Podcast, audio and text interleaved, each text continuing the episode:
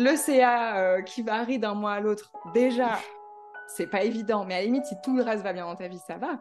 Mais quand autour de toi, tout se casse la gueule, euh, à un moment, il faut, il faut retrouver de la stabilité quelque part, tu vois. Et, euh, et, comme, et moi, j'ai fait un gros travail sur mon rapport à l'argent déjà depuis plusieurs années, donc je suis assez solide à ce niveau-là. Mais si tu n'as jamais fait ce travail-là, que ta vie autour, elle, elle, part en lambeaux pour plein de raisons, ta famille, ton mec, euh, j'en sais rien moi, euh, et qu'en plus de ça, tu subis les fluctuations euh, du CA, et que tu n'as jamais travaillé ton rapport à l'argent, eh ben accroche-toi. Tu as plutôt intérêt à retourner trouver une sécurité. Bienvenue, vous écoutez sinon, tu vas jamais Voyage et Liberté, et, et tu vas l'émission qui s'adresse aux personnes qui ont envie et de tu vas terminer chez Manuela et épanouies sans renier leur liberté. Je m'appelle Laure Sylvain, je suis coach de vie spécialisée dans les relations.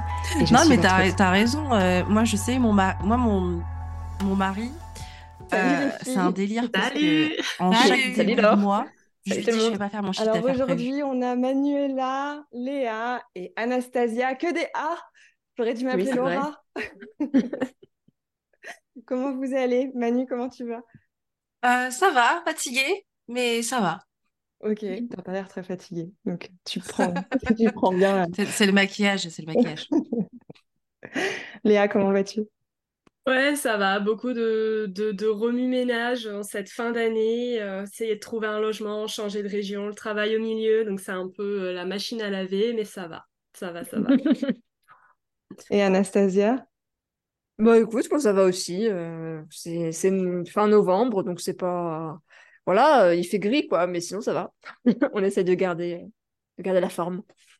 D'où vous nous parlez toutes Parce que Léa, je- enfin, moi je suis plus où tu es, mais à chaque fois j'ai l'impression que tu es loin. Est-ce que tu es loin ou est-ce que tu es en France? Non, bah là, je suis en France du coup. Je suis rentrée euh, septembre. Là, j'étais dans le Pays Basque pour l'instant. Puis je vais repartir dans le Sud-Est. Mais là, l'idée, c'est d'essayer de faire mon nid en France quelque part. Mais j'ai déjà hâte de repartir, j'avoue. euh, je passerai mon temps en voyage. Ça fait longtemps que tu, que tu voyages? Oh, ouais, ben, j'ai toujours voyagé toute ma vie. Puis là, ces deux dernières années, j'ai été euh, nomade. Enfin, j'ai bougé pendant deux ans non-stop. Donc, euh, ouais, pas mal de voyages. C'est quand même chouette de trouver un coin où se poser. Parce qu'au bout d'un moment, le mouvement, euh, Ouais. est crevant. Ouais, c'est ce que je. Enfin, pour l'avoir vécu aussi après quatre ans à voyager, euh, je me suis dit, bon, Mm. et si se poser, c'était. Est-ce que se poser, c'est pas une bonne solution? Et j'ai l'impression, enfin, Anastasia, tu me diras si tu, si tu retrouves ça aussi, mais j'ai l'impression que c'est un peu un passage obligé pour tous les voyageurs nomades, euh, un moment de quand on est comme ça sur la route pendant super longtemps, de. Ben, d'avoir besoin d'ancrage en fait un moment ça veut pas dire qu'on renonce au voyage mais ça re- ça enfin je sais pas si vous le voyez comme ça aussi mais moi je je me dis c'est important d'avoir un endroit où on se, on se ressource où on se on trouve que c'est chez soi quoi et, euh, et ça peut mettre du temps à, à trouver cet endroit là mais une fois qu'on l'a trouvé enfin moi perso je, je suis contente euh, d'avoir un Mm. endroit où je m'en sens vraiment implantée quoi Ouais, moi je pense que c'est c'est indispensable. Enfin, en tout cas, pour moi aujourd'hui, c'est indispensable. Mm. Euh, ça l'a pas toujours été. J'ai pas mal changé d'avis sur ça. Je pense que c'est l'âge aussi où, où avec l'âge, on a envie d'être un peu plus posé aussi, d'être cocooning, d'avoir son endroit et, et, euh, et voilà, peut-être que les, les- comment on appelle ça, euh, les auberges de jeunesse, justement, euh, répondent plus trop à ça. Euh, et puis même le voyage de manière générale. Mais Mm. c'est vrai que c'est pas le, enfin, c'est pas le cas pour, euh, pour tout le monde et, euh, et mais bon, je pense que, enfin, c'est pas le cas pour tout le monde, euh, ça dépend. Je sais pas, je me suis embrouillée dans ce que, dans ma réponse. Euh, mais en gros, voilà, c'était ça l'idée parce que j'en parle souvent avec mes invités sur le podcast. Et Ouais. j'ai des personnes qui me disent, bah non, moi j'ai toujours aimé avoir cet ancrage. D'autres qui me disent, euh, non, j'ai changé d'avis aussi au début. euh, je pouvais voyager tout le temps et maintenant j'ai besoin d'avoir un chez moi et de faire des, des allers-retours. Mm, mm. Voilà. et toi Ouais. tu nous parles d'où du coup Anastasia? Euh, je suis à Toulouse, bah, justement, je suis chez moi. toi tu es à Toulouse ok Voilà, ça fait deux ans que je suis là. Et avant aussi, euh, j'étais euh, j'étais aussi digital nomade, on va dire ça comme ça. Enfin, si, c'était ça. Pendant, j'ai fait ça un an et demi et j'ai beaucoup bougé dans ma, dans ma vie. Et j'ai, comme tu dis, c'est important d'avoir, de trouver un endroit où on est bien. Mm. Et Toulouse, c'est une ville où on, enfin, où en tout cas, moi, je me sens très bien. Et je suis très, je suis très contente d'avoir décidé de, de venir habiter ici. ça fait longtemps que tu y es? Euh, ouais, ça fait, bah, ça fait deux ans là. ah Deux deux ans. ans. Ah.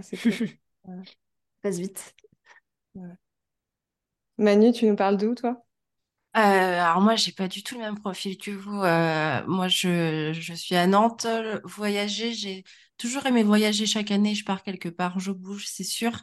Mais j'ai jamais été digital nomade. Moi, je j'étais la petite fonctionnaire euh, qui a fait un burn-out et qui a décidé de se débarrasser de son boulot euh, et ensuite qui est devenue entrepreneur. Donc euh, moi, les voyages et les vacances. J'ai eu la chance de, pouvoir faire le tour du monde, mais en vacances, quoi. C'était pas en mode je bossais dans les endroits où, où j'allais. Donc, non, moi, je suis nantaise, enfin, nantaise, non, je suis pas nantaise. J'habite à Nantes. je viens de ma bonne vieille Normandie. Et sinon, je suis du Congo. Donc, je suis une Congolaise normande. C'est comme ça que je me présente maintenant. donc, donc voilà, il y a le mélange des deux. Bah, il y a la, deux, y a la double culture. Et puis après, Ici, moi, je suis installée ici depuis, depuis je suis à Nantes euh, depuis plus de dix ans et euh, avec mon chéri, pour le moment, on n'a pas trop de projets, mais on ne se voit pas non plus rester dix ans ici, donc on sait qu'on on bougera à un moment donné. Mais où, quoi, comment Ne dites rien à ma mère. J'espère que ta mère n'écoute pas, n'écoutera pas. Non, t'inquiète, t'inquiète, je la connais, je ne reverrai pas. Mais euh, Léa, t'as pas grandi au Congo Non, c'est pas. c'était au Gabon, ouais. Au Gabon, ah oui, pardon. Pas très loin pour le coup, ouais dans le même bassin, on va dire. On n'est pas très loin. Ouais. D'accord. En fait, euh, c'est un peu, tu dis, euh, tu n'as pas du tout le même profil. En fait, du coup, là, on a un peu le profil, euh, comment dire, les deux profils types des entrepreneurs, je trouve. D'un côté, celles qui veulent voyager, la liberté, qui ont fait, qui ont fait le choix. Alors, peut-être ça pourrait vous me direz, les filles, si vous êtes dans ce cas-là, moi, je sais que j'ai fait le choix de l'entrepreneuriat parce que ça me permettait euh, d'avoir cette liberté euh, de mouvement et, géographique. Et puis, de l'autre côté, euh, il y a aussi énormément de profils d'entrepreneurs qui sortent du salariat après un burn-out, justement, où ils se sont rendus compte que ça allait pas du tout et donc qui font des choix de vie différents. Finalement, on se retrouve, enfin, je sais pas si, ça, si vous vous retrouvez dans ces, j'ai envie de dire, ces clichés-là, on, est tous, on porte un petit peu tous nos, enfin, il y, y, a ces, comment dire, ces gros ces images comme ça qu'on a de, des personnes qui se lancent dans l'entrepreneuriat. Euh, le digital nomade est un cliché en lui-même. Donc, euh, non, je sais pas. Euh, voilà, je trouve que c'est, même si on est des, c'est des profils différents, au final, c'est peut-être aussi la même envie derrière, celle d'être plus libre à chaque fois qui nous réunit, non? Bah, moi, en tout cas, personnellement, je n'ai pas choisi d'être entrepreneur. Ça m'est un peu tombé dessus, comme on dit Obélix, qui est tombé dans la marmite, tu vois. Euh, c'était pas du tout mon intention. Au contraire, moi, pour travailler avec les animaux, je pensais qu'il me fallait être euh, salarié pour toujours. Enfin, j'avais vraiment juste la... Mon seul désir, c'était de trouver un espace avec des animaux qui m'embauchent, tu vois. Euh, c'est ça que j'ai cherché. Je n'avais aucune idée. Enfin, je pensais même pas qu'on pouvait avoir un profil entrepreneurial là-dedans. Puis j'ai découvert la communication animale et du coup, ben, les gens sont venus à moi, ils m'ont demandé des séances et ben, du coup, j'ai commencé comme ça, mais j'en ai jamais eu l'intention. Euh, pour l'entrepreneuriat en lui-même, ça m'est vraiment tombé dessus. Et puis après, pour le voyage, euh, plus qu'une notion de liberté, pour moi, c'était vraiment une notion de trouver ma terre. Euh, mmh. parce que comme j'ai grandi, voilà, 17 ans au Gabon, première moitié de ma vie, je me sentais pas à l'aise en France et du coup, je cherchais où aller m'installer à l'étranger. Donc j'ai bougé, j'ai cherché ça. Bon, finalement, je reviens en France. L'univers m'a ramené là.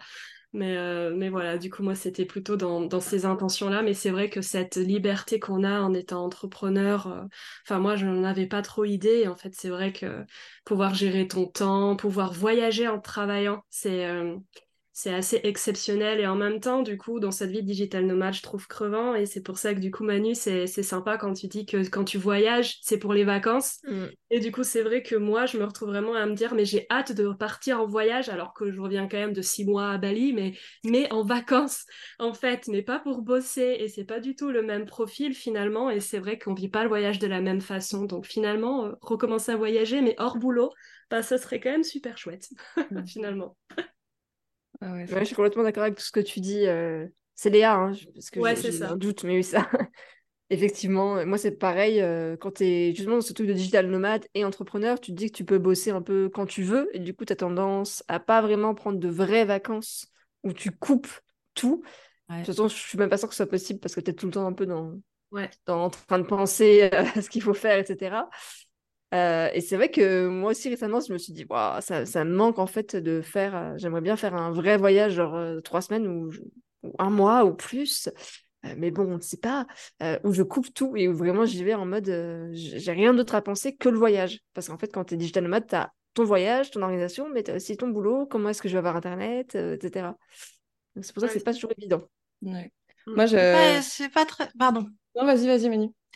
Euh, c'est pas évident. Moi, je suis, euh, je suis le profil de, du, de, de la, du salarié, enfin du fonctionnaire qui en a marre de la fonction publique et de ses failles.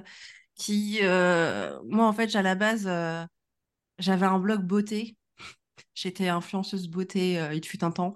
Et en fait, un jour, j'en ai marre et j'ai parlé de ma dépression. Et les gens commençaient à poser des questions. Et parce que je me sentais pas légitime. Je ne sais pas pourquoi. J'ai fait une formation pour être coach de vie, mais euh, sans penser derrière.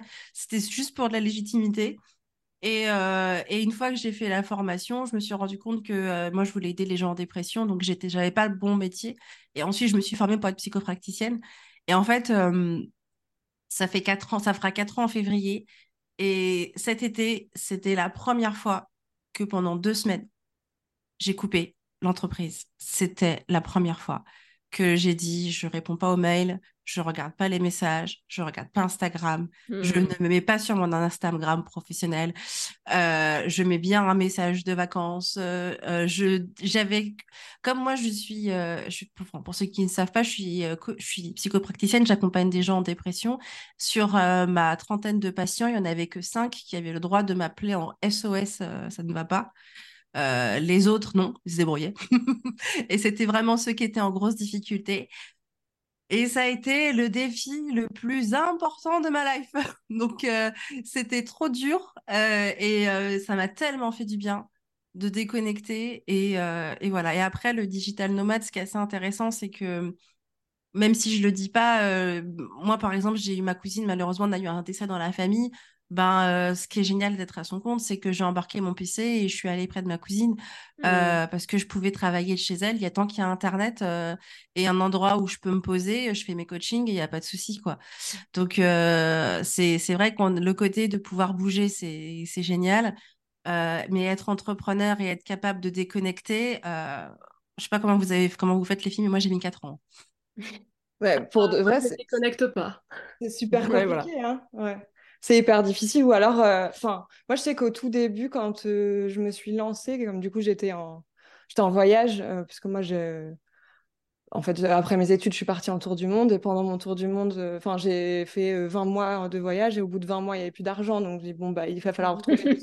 Sauf que je voulais pas rentrer, je, ne voulais pas me mettre à, à, à, bosser, je voulais pas aller dans une boîte, euh, c'était pas possible, dans une boîte, je voulais pas du tout. Et j'ai dit, bah, bah je vais, j'écrivais, j'avais un blog de voyage, et donc j'ai dit, bah, je vais faire de la rédaction web, parce qu'au final, j'ai, euh, me suis formée moi-même à la, à la, rédaction web grâce à mon blog, et voilà. Je sais pas comment j'ai trouvé des clients, ça a été un mystère. Pour, Encore aujourd'hui, c'est un mystère. Hein, je crois que... pendant longtemps, j'ai trouvé des clients, mais je sais pas comment j'ai fait. Euh, je crois que c'était juste euh, des gens qui m'ont vu et qui m'ont proposé des trucs et, du coup, c'était la bonne occasion. Euh, et, et du coup, je pensais, en fait, l'entreprise était vraiment là pour soutenir mes voyages. Donc, j'arrivais facilement à mettre les choses de côté, tu vois. C'était, bon, bah là, je suis, donc c'était, j'étais beaucoup en Asie à ce moment-là. Je me suis posée en fait, je suis rentrée pendant quelques mois en France, le temps de lancer l'auto-entreprise, trouver mes premiers clients. Et puis, euh, une, en fait, en quatre mois, c'était bouclé. Je gagnais plus d'argent euh, avec ça qu'avec le boulot à mi-temps que j'avais pris à côté pour pouvoir, mmh euh, sur, pour pouvoir vivre pendant ces mois-là en France. donc, j'ai tout lâché, posé la démission, on a repris un billet d'avion, puis on est parti. Et, et, donc, parti en Thaïlande et puis en Malaisie où on a décidé de s'installer. Et en fait, le voyage, au final, bon, on était, on était posé parce qu'après 20 mois à crapahuter partout, euh, on avait un peu marre euh, d'être, de voyager juste pour voyager. Mais par contre, c'était facile de couper parce que euh, ben, je savais que je faisais ça pour gagner des sous, pour pouvoir aller à Bali après, retourner en Thaïlande, faire, voilà, faire les, les voyages qu'il y avait à faire. Par contre, là où ça a été plus compliqué, c'est quand je suis rentrée en France en 2019, donc on s'est séparés. Euh, je, rentre, je décide de rentrer en France, gros besoin de retrouver mes, euh, mes racines et de, de m'implanter, d'avoir une vie sociale, de décorer un appart. Enfin, je sais pas, des trucs euh, de, gens normaux, quoi. Et, et puis là, ça a été beaucoup plus dur de décrocher de l'entreprise. Maintenant qu'il n'y a plus... Enfin, moi, j'ai pas voyagé depuis. je suis pas repartie en voyage depuis que je suis rentrée. Donc, enfin, si je suis allée en Guadeloupe, je suis allée en Guadeloupe une fois pour aller voir ma grand-mère. Mais sinon, je n'ai pas revoyagé depuis. Et, et, du coup, là, c'est plus difficile de, de, décrocher. Et aussi parce que mon, entreprise, elle a un vrai but. C'est plus juste, ça m'aide à voyager. C'est, bah, en fait, ce que je fais, je kiffe le faire et, et ça a beaucoup plus d'importance. Et du coup, ben, là, c'est, je pense que à partir de ce moment-là, c'est là où on n'arrive plus à s'en défaire parce qu'on c'est nous, en fait. Notre, notre entreprise, c'est nous, quoi. Mmh. Bah, il y a qui arrivent à faire la distinction, j'en parlais euh, hier avec une copine justement, de ça, c'est marrant, qui arrivent vraiment à séparer leur entreprise de eux. Je mmh. pense que quand tu es solopreneur et que euh, et que tu as monté ça, que c'est ton bébé, quoi, que tu as monté ça toute seule dans, un, dans ton petit garage, c'est pas ça, mais voilà, et que maintenant, bah, c'est une vraie entreprise euh, euh, bah, c'est vrai, vraiment attaché à toi. Il y a des gens qui arrivent vraiment à le séparer et à dire, bah voilà, euh, ma copine elle me donné l'exemple d'un de, d'un pote à elle qui, qui dit, bah, pendant trois ans, je vais être en perte. Je sais que je vais perdre de l'argent. Euh, mais c'est pas grave parce que du coup, mon entreprise, dans cinq ans, je la vois, je sais pas, je la, je la vois atteindre tel chiffre d'affaires ou je la vois, ou je vois que je la revends X 1000 euros, quoi. Mmh. Ouais. Et c'est vrai que c'est pas pareil.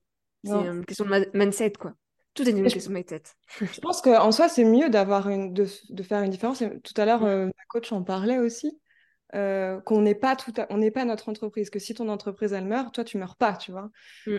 euh, et du coup oui on va on va injecter de nous dans notre entreprise c'est normal parce que c'est nous qui la créons parce que c'est nos idées c'est notre mission et tout mais en même temps ben voilà, s'il arrive une faille, c'est pas parce que toi, tu es un gros échec, quoi. que y a enfin, moi, je sais que j'ai fermé une entreprise l'année dernière.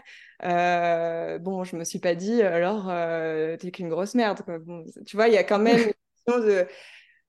Euh, j'aurais peut-être pu faire des meilleurs choix, ça m'aurait évité de fermer une entreprise, mais bon, bah, c'est pas grave, j'ai fait ces choix-là et aujourd'hui, et du coup, je recrée un autre truc et je recrée un nouveau projet et machin, machin et que d'un point de vue stratégique, c'est mieux si t'es pas non plus, si t'es pas complètement fusionné avec ton, avec ton entreprise. Mais en même temps, bah, c'est normal qu'elle porte tes valeurs, donc c'est normal qu'il y ait un peu de toi aussi dedans. Enfin, tu vois, elle va porter tes valeurs, donc euh, tu vas être euh, forcément euh, mm. proactive pour, pour, pour elle, tu vois. Psychologiquement parlant, c'est important de pouvoir faire cette distinction parce que euh, je trouve que l'entrepreneur a une pression monumentale euh, sur ses épaules à cause du fait d'être solopreneur, de se retrouver tout seul, etc. Et en fait, euh, s'il n'y a pas le moyen de faire la distinction, on peut vite perdre pied. Et c'est là où on arrive dans le burn-out de l'autre entrepreneur que moi j'ai vu beaucoup de fois, puisque j'ai pas mal d'entrepreneurs qui sont venus faire quelques petites séances avec moi, où je me rappelle d'avoir dit à une personne, si, si, tu, tu, tu vas tomber dans le burn-out de l'entrepreneur. Non, non, non, l'entrepreneur, il ne peut pas être en burn-out. Il a quitté le salariat qui était en burn-out. Il ne peut pas aller en burn-out. Alors qu'en fait, si, si faire 50 heures semaine, tu dois tout gérer entre la compta, entre les posts Instagram, répondre aux mails, t'occuper de tes coachings, faire ton podcast, etc. Tu as 20, 20 000 casquettes et il faut que tu tiennes tout dans une semaine ouais, on peut très vite perdre pied et on peut se mettre des objectifs euh, qui sont intenables et, euh, et partir en steak, quoi. Mm. Ouais, c'est clair. clair.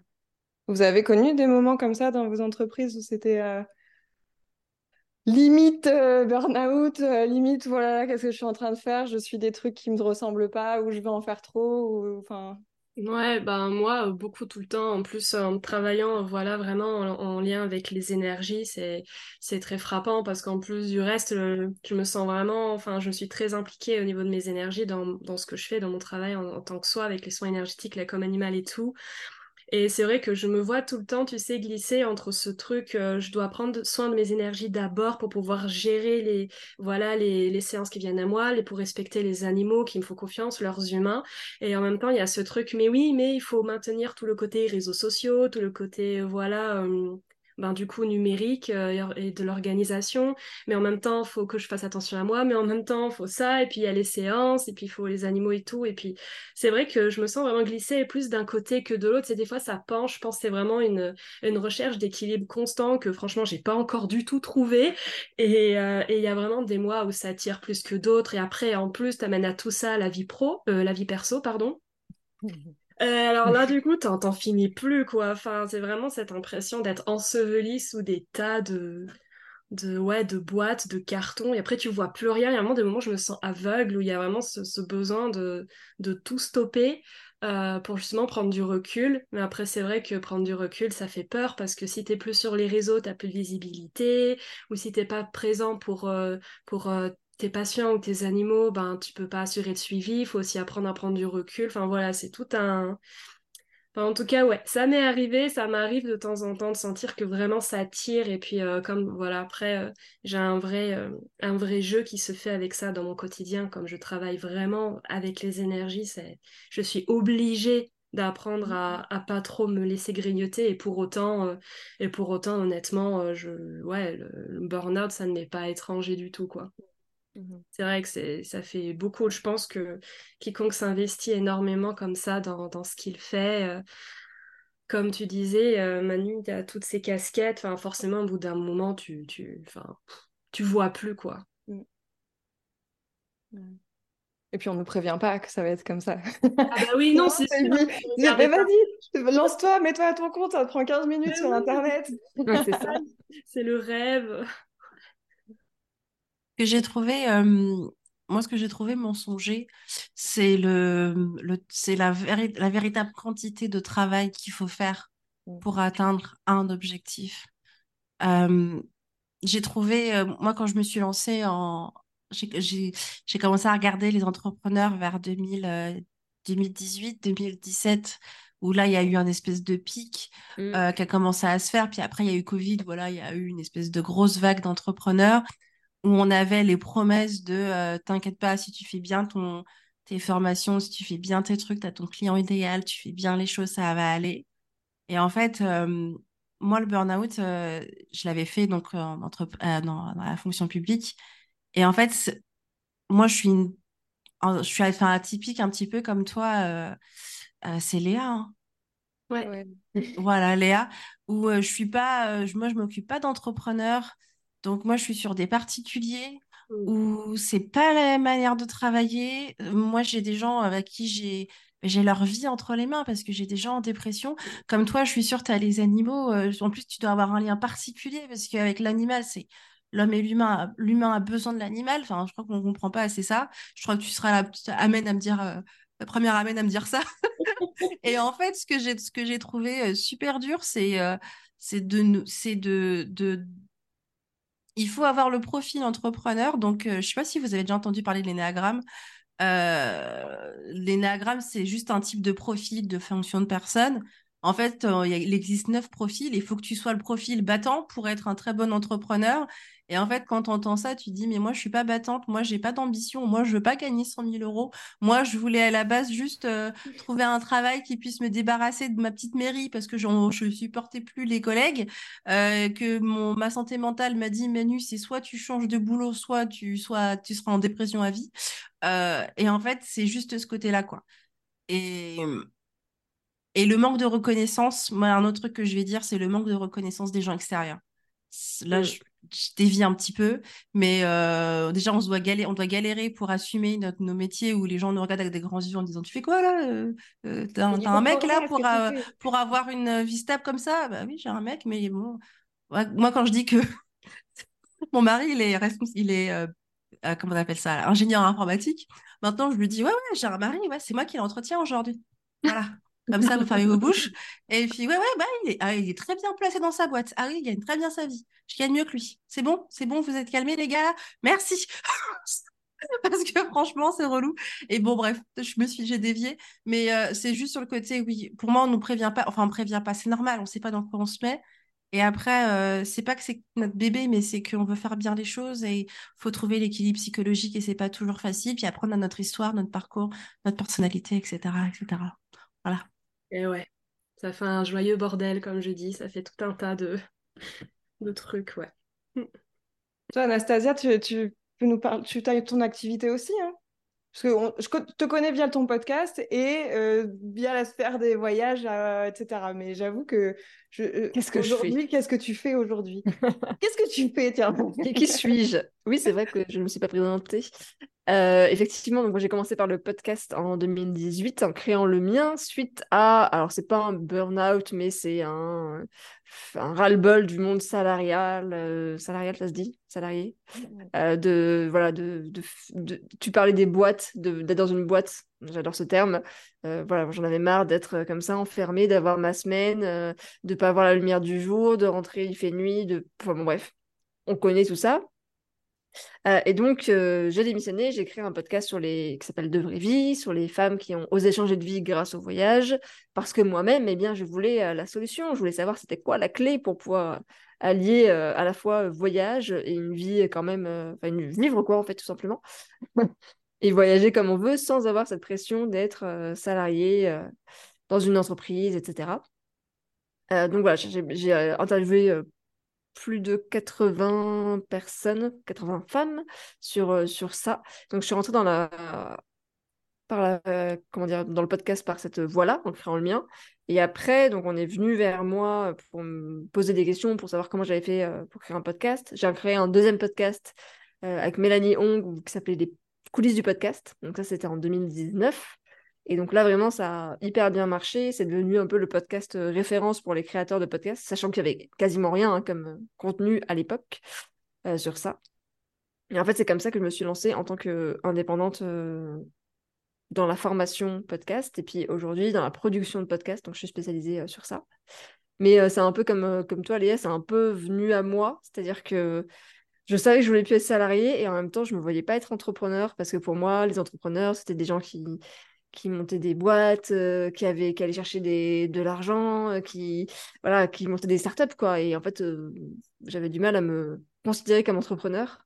je ne me voyais pas non plus freelance, donc j'étais un peu dans cet entre-deux, entre plusieurs, plusieurs chaises, je ne savais pas où me, où me mettre. et puis, du coup, je, finalement, j'ai fait un coaching pour prendre confiance en moi, etc. Syndrome de l'imposteur, tout ça, on connaît. Et euh, au bout de ce coaching, je me suis dit, OK, bah, en fait, je, vais tenter l'aventure. Et c'est comme ça que je me suis lancée. En 2020, au moment du confinement, donc, euh, ce qui a été parfait, puisque euh, tout le monde cherchait à se former justement, à devenir, voilà, à lancer quelque chose, et notamment, notamment des podcasts. Donc c'est comme ça que ça, s'est lancé. Hop. J'ai dû désactiver mon son parce qu'il y a le, mon chichi qui aboie et c'est désagréable et je ne sais pas si vous l'entendez. Donc, Non je, je, je, je, crois que je vais sortir deux secondes de la pièce pour aller l'engueuler trois minutes et lui dire de se taire ou de le ramener ici pour qu'il arrête. Parce qu'il regarde dans le jardin et, et, il aboie sur rien. On l'entend, mais de loin. ah ouais, bah. Oui, très loin. la maison est grande, tu vois, mais tu l'entends quand même. ça, j'ai un très bon micro. Ça, il aboie très très fort. Le pauvre. Choupi va se faire engueuler. Ouais, c'est ça même. En tout cas, c'est cool, Anastasia, et du coup, tu, tu aides les gens à créer leur podcast, c'est ça? Ouais, par euh, de la formation, donc beaucoup d'indépendantes, beaucoup. Alors, au début, j'avais beaucoup de personnes qui voulaient faire un podcast par euh, plaisir de faire un podcast, de d'avoir une voix, etc.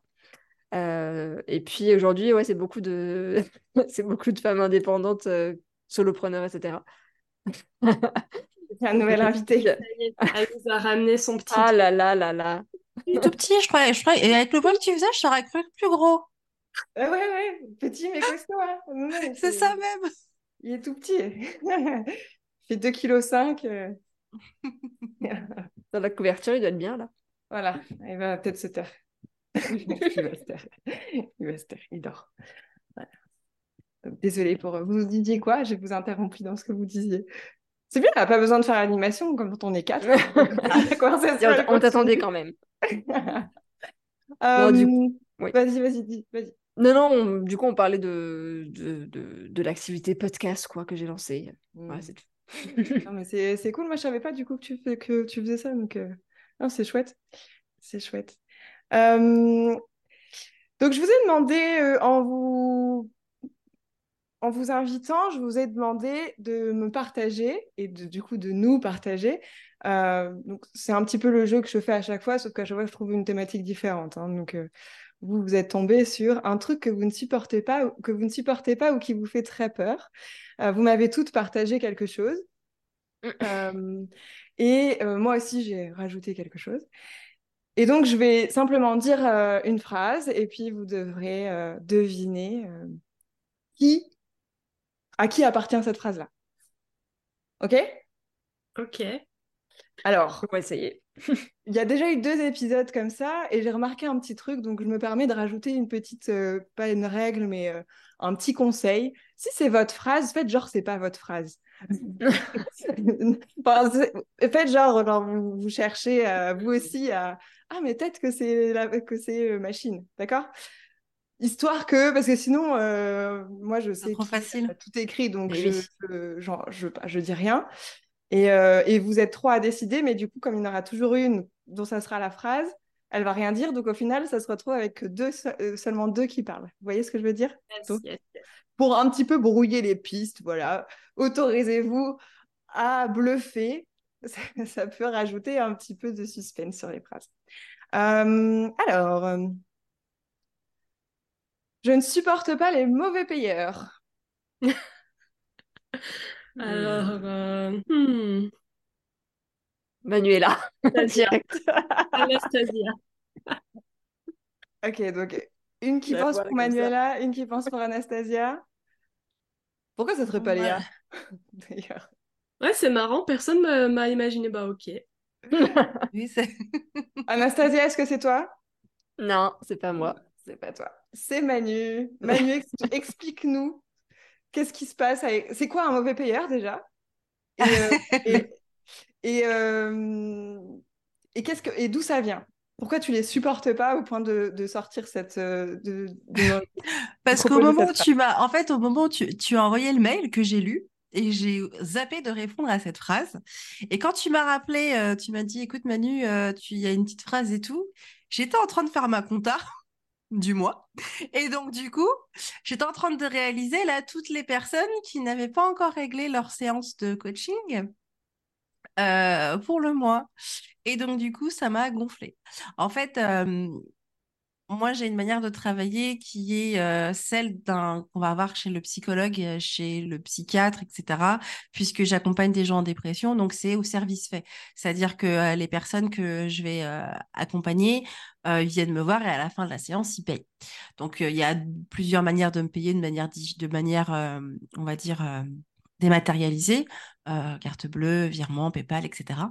Et en fait, la première séance, on paie ensemble et ensuite, on rentre dans un jeu de confiance. C'est-à-dire que moi, j'enchaîne je, les coachings et attendre que ah, ma carte bleue, ah, mon machin, gna, gna, euh, je, je, fais confiance à la personne et bien sûr, euh, la personne règle la séance. Euh, Il y a ceux qui, qui ont. Moi, les gens, les, personnes qui viennent me voir en personne en dépression sont des gens qui n'ont pas forcément toujours les moyens. Donc, c'est c'est pas que c'est pas eux les mauvais payeurs. Ce sont les personnes qui euh, ne te disent pas qu'ils te paieront pas. Ce sont ceux qui disparaissent parce qu'en fait euh, ça leur a pas plu ce que tu leur as dit. Et euh, c'est ceux qui tu leur fais une ou deux relances et tu es obligé de faire une une relance écrite, limite, tu fais genre que tu es un huissier parce que du coup, tu as une séance, tu une facture pas payée. J'avais jamais eu ça. Et en fait, c'est une, c'est une copine, euh, une copine de psy qui me dit Mais comment ça, t'as jamais eu de mauvais payeur? Je suis Non, jamais. Euh, moi, j'ai rien du tout. Je sais pas comment tu fais. Et 2023, je sais pas, je crois que c'est le prix de l'essence et puis le prix de, du, de, de, chauffage qui a fait ça. Et en fait, c'est une galère parce que je trouve ça irrespectueux, premièrement. Deuxièmement, je perds du temps, je perds de l'argent.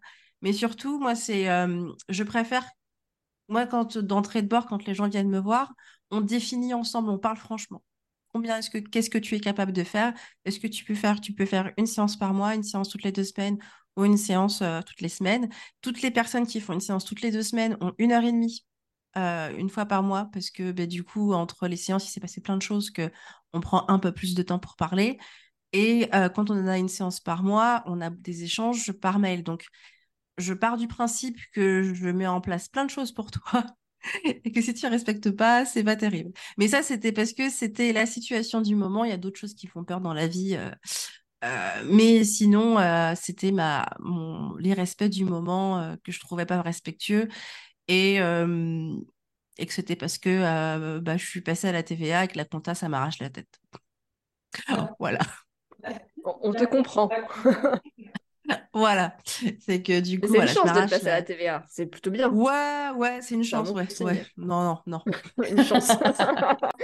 Moi, j'appelle pas ça une chance. Mais disons-le parce que j'appelle ça de l'abus. Premièrement, j'appelle ça de l'abus. On est, on est fonctionnaire. Et du travail. Je, suis, enfin, fonctionnaire. On est auto-entrepreneur, on n'est pas entreprise. Euh, tu dois prendre la TVA. Et moi, le problème que j'ai, c'est que je peux pas aller dire à mon patient maintenant, ma séance elle a 70 boules, parce que moi, je, mon parti, mon client idéal, il peut se permettre que 50 à 60 euros euh, pour une séance de coaching parce que les autres clients, mais les autres personnes, eh ben, ils sont à 50 euros. Donc, je peux pas me permettre de faire 70.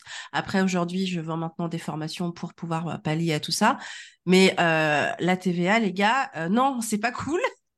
c'est galère, c'est prise de tête. Faut que tu calcules. Faut pas que tu te plantes. Il faut que tu payes au bon moment. Et en plus, ils ont mis le temps que la DGFIP règle mon histoire de TVA. J'ai cru que j'allais, j'ai fait une phobie administrative ils m'ont saoulé, ça n'a marché pas. Là, ils font le, le prélèvement ne marchait pas. Et à chaque fois, il y avait toujours un truc qui marchait pas. J'aurais dit, et puis ils sont disponibles que de 9h à 16h. mais, voilà. Mais en vrai, c'est un, vrai sujet, enfin, parce que les gens ne se rendent pas compte. Euh, toi, tu, tu fais ce choix-là de garder des prix euh, accessibles et tout, mais en fait, on ne se rend pas compte, notamment quand on est dans le salariat, de tout ce qu'on a derrière comme taxe quand on est entrepreneur. En fait, quand on vend un, produit à 50 euros, derrière, c'est pas 50 euros dans la poche, loin de là. Et, euh, et du coup, c'est vrai que, bon, bah voilà, au moins le message passe que, effectivement, déjà 50 euros, c'est pas énorme, mais en plus de ça, euh, tu, toi, tu es là, tu délivres un service et tout. C'est vrai que derrière, euh, c'est d'autant plus énervant quand tu vas avoir des gens qui font les, les fantômes derrière pour euh, qui, qui, qui, ne, qui ne redonnent pas de, de suite alors qu'ils ont consommé ton service. C'est ça.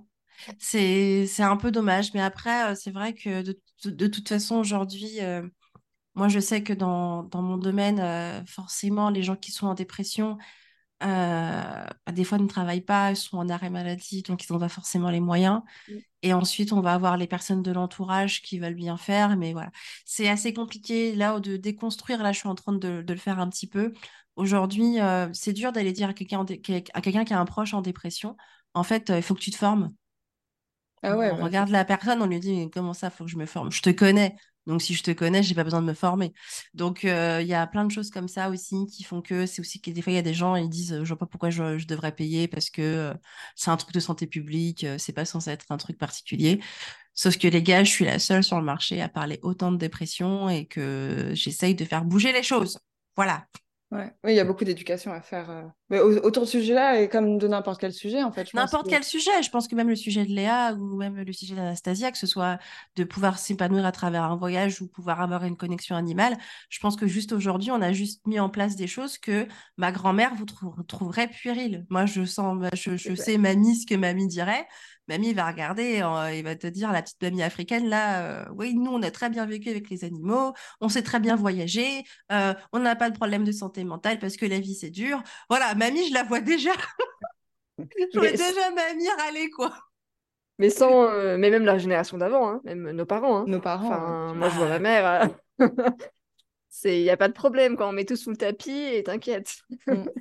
C'est la plus grosse difficulté. Enfin, euh, quand on, enfin, pour moi, je pense que c'est une des plus grosses difficultés quand on s'adresse pas aux entrepreneurs. Et pour le coup, j'en fais partie aussi, hein, comme euh, vous, Manu et, et Léa. Euh, je m'adresse pas spécialement à des entrepreneurs. Et, et c'est vrai qu'il y a tout un travail d'éducation à faire autour de, ben oui, tu as le droit de payer des choses pour juste implémenter des nouvelles choses dans ta vie et de créer des nouvelles choses, alors que Enfin, tu vois, euh, sinon, tu as l'impression que c'est tout réservé aux, entrepreneurs. Et euh, moi, je me suis fait une petite mission personnelle de. Euh, j'ai envie de démocratiser ça, en fait, démocratiser ces accès-là. Alors, pas forcément à travers le tarif, mais en tout cas, ne serait-ce que par la, prise de conscience de OK, c'est pas que réservé à certaines personnes et que qu'on aille mal en termes de santé mentale ou qu'on ait simplement envie de faire des choix de vie différents et que on ait envie de voilà de mieux se comprendre, de mieux se connaître, de mieux connaître notre environnement, c'est pas réservé qu'à des entrepreneurs pour le faire et que ben ouais, ça va demander à un moment donné que tu investisses en toi, mais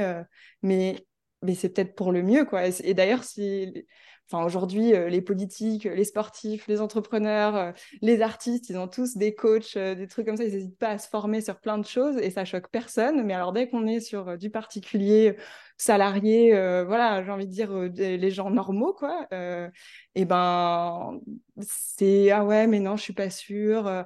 Est-ce que ça vaut vraiment le coup Voilà, on va se poser tout un tas de questions que à d'autres endroits, plein de personnes enfin considère ça complètement euh, normal d'investir euh, sur ces, sur ces sphères-là, quoi, sur ces points-là. Sur ces points-là. Je pense pas que ce soit réservé aux entrepreneurs. Ah non, je pense juste que c'est un, un, mindset différent que les entrepreneurs justement ont débloqué. Parce que moi mm. aussi j'avais ça au début, où quand tu viens du salariat, là, tu t'achètes pas des choses parce qu'en général, soit les formations c'est financé par l'entreprise, soit par ton euh, CPF, nanana, et donc et, l'argent que tu dépenses, c'est éventuellement pour te faire plaisir.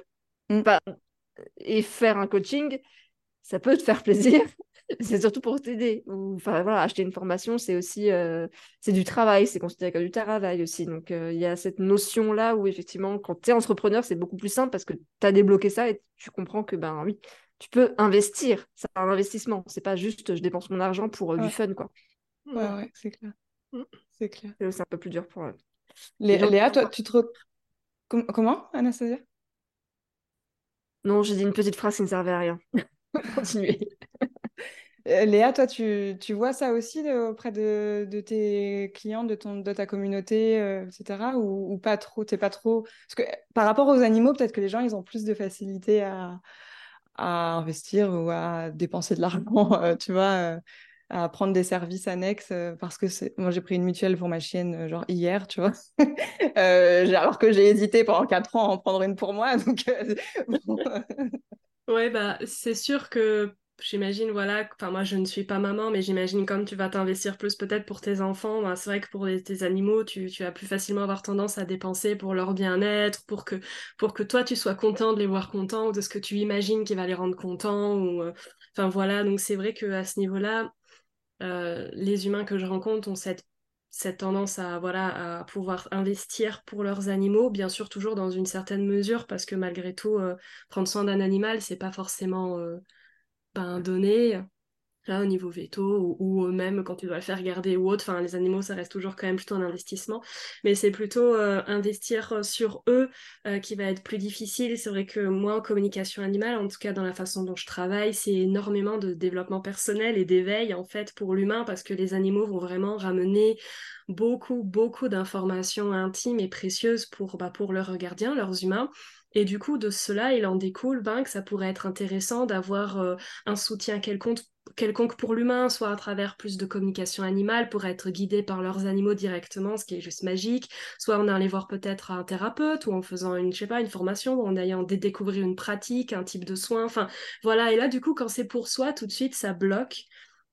Euh, ou même dans l'apprentissage de la communication animale, je, généralement, ceux qui viennent me voir sont des gens qui veulent être pro dedans, tu vois, euh, qui veulent aussi en faire un métier. Et c'est vrai que j'ai l'impression que les, les, gens ont plus tendance à se former ou à investir dans des, voilà, dans des formations, dans des programmes, quand c'est pour quelque chose de pro qui finalement va leur ramener l'argent à la fin.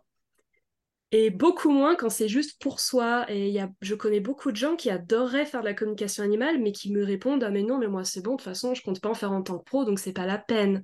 Alors que, ben, alors qu'ils en ont l'envie de développer la capacité, ou pour le bien-être, ça peut leur apporter, ou voilà.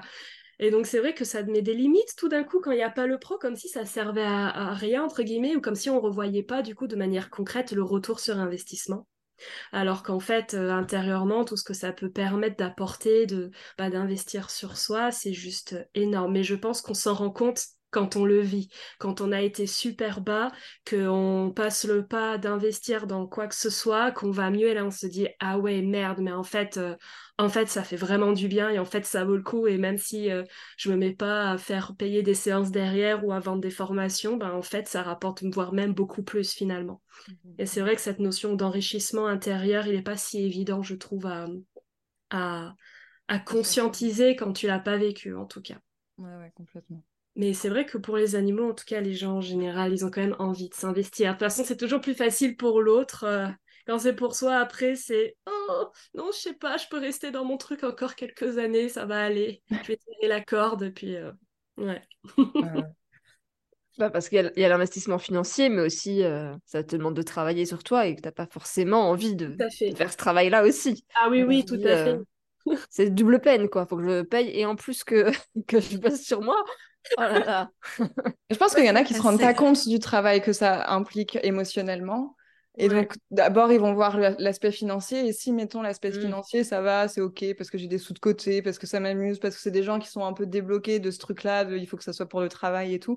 Derrière, euh, ça va, souvent, ça va bloquer parce que, ah putain, mais en fait, c'est inconfortable. Ah, mais en fait, il se passe ça, mais ça me fait peur. Et là, on va me demander ça et si. Et quoi, mais je me commence juste imaginer un truc, mais je sais pas comment l'imaginer et tout ça. Et du coup, là, ça y est, c'est bloqué, c'est en résistance. Et. Euh... Et bon, bah, tu as des gens qui vont laisser tomber, qui vont mettre de côté euh, les, accompagnements. Moi, je, le vois. Hein, euh, j'ai eu des clientes qui, qui sont hyper saucées sur le début. Vas-y, j'y vais et tout. Et puis, dès qu'on commence à rentrer dans les trucs un petit peu, mmh. un peu compliqués, et des fois, surtout dans mon programme, ça arrive assez vite. En fait, dès le début, moi, je leur, je leur dis, bon, bah, d'abord, les filles, on va se poser, on va regarder où on veut aller, qu'est-ce qu'on veut faire, avant d'aller regarder les émotions, le mental et tout. Parce que tant que tu n'as pas une direction, euh, moi, je pense que ça sert à rien de... Enfin, c'est compliqué de savoir euh, où tu veux aller et comment tu vas changer les choses si tu ne sais pas où tu veux aller. Et donc là, dans ce premier truc, euh, tu en as plein qui sont complètement bloqués parce qu'elles n'arrivent pas à se projeter et que ça les met dans des insécurités terribles de se retrouver face au fait que en fait elles se sont jamais projetées. En fait elles ont jamais pensé c'était quoi leur rêve. Elles ont jamais envisagé euh, plus de choses. Et donc émotionnellement c'est trop difficile à tenir. Donc bah, on va se distraire et on va oublier qu'on qu'on a investi euh, qu'on a investi en soi. Et puis de temps en temps il y a des petits rappels parce que quand même j'essaye d'être un peu là et de, et de et de les, les motiver à plein d'autres endroits. Mais euh, mais je sens qu'il y en a pour qui c'est plus dur que d'autres de rester investi euh, une fois passé ce cap de vas-y, j'y vais. Bah, comment tu fais pour faire durer en fait ce truc-là et pas prendre peur face à justement ce travail qu'il y a à faire? Mmh. C'est vrai que Pardon, vas-y Manu, je te laisse. Oh pardon, désolé. C'est moi, moi j'ai souvent ce cas-là, c'est-à-dire que moi les gens viennent me voir dans deux situations. Soit parce que le couple est au point d'exploser, donc des fois j'ai pas trop trop de c'est-à-dire qu'on est, je suis la dernière euh, dernière roue du carrosse, c'est-à-dire euh, ils ont tout essayé euh, et puis finalement ils se rendent compte qu'il y a de la dépression et donc ils viennent me voir. Et c'est un peu c'est un peu moi je suis en mode il faut que je sauve des meubles mais je sais pas quoi sauver. Donc souvent c'est un peu compliqué. Donc ça c'est quand moi j'aide des couples et et ensuite tu vas avoir le, le dépressif en lui-même qui veut pas être confronté à la réalité de sa vie. J'ai eu ça il y a pas plus de la semaine dernière, excusez-moi d'avoir difflé comme ça. Euh, donc la semaine dernière, j'étais avec une patiente, euh, ça se passe plutôt bien, mais euh, moi je suis partisane de pouvoir expliquer à la personne ce que je vois chez elle, qu'est-ce qui ne va pas et qu'est-ce qui vient nous embêter. Et ce qui va embêter, parce qu'à un moment donné, on va devoir toucher sur ce point sensible. et donc on arrive, on discute un petit peu de tout, il y a telle sensibilité, ok, on peut prendre le temps de travailler dessus. Et pour des gens, c'est tellement confrontant de, de en fait, c'est-à-dire que c'est plus confortable. C'est pas euh, une critique, hein, c'est émotionnel. C'est plus confortable de pouvoir éviter de se confronter parce qu'on a l'habitude d'avoir eu ce, genre de vie, parce qu'on a nos traumatismes et nos casseroles derrière. Donc des fois, rentrer dans un changement, c'est très difficile.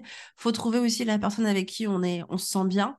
Et euh, surtout quand il s'agit de choses qui sont liées à notre vie, à nos choix de vie, à notre santé mentale, etc. Euh, ben là, euh, forcément, euh, c'est sûr que, comment dirais-je, c'est pas évident, quoi. Mmh.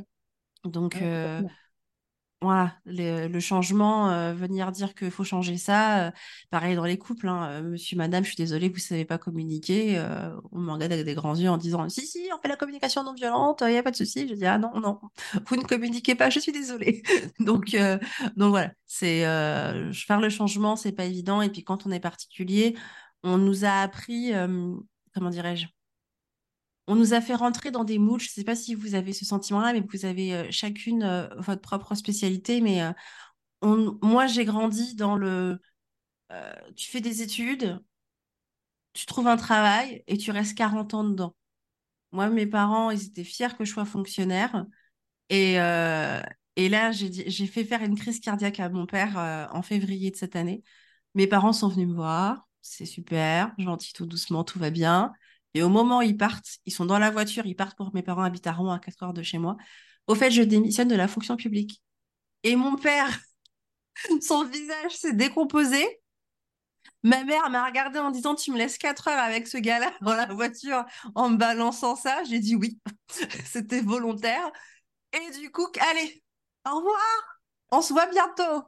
Parce que du coup, j'ai grandi là-dedans. Et quand on commence à, montrer que, euh, moi, par exemple, faire comprendre à ma mère qu'il fallait qu'elle apprenne sur la dépression, en plus, une maman africaine qui euh, la vision de la santé mentale, de la vie c'est dur, c'est tout. Voilà, santé mentale, ça c'est la vie c'est dur, c'est tout. Euh, bah, le particulier, c'est normal qu'on a du mal à le sensibiliser sur certaines choses.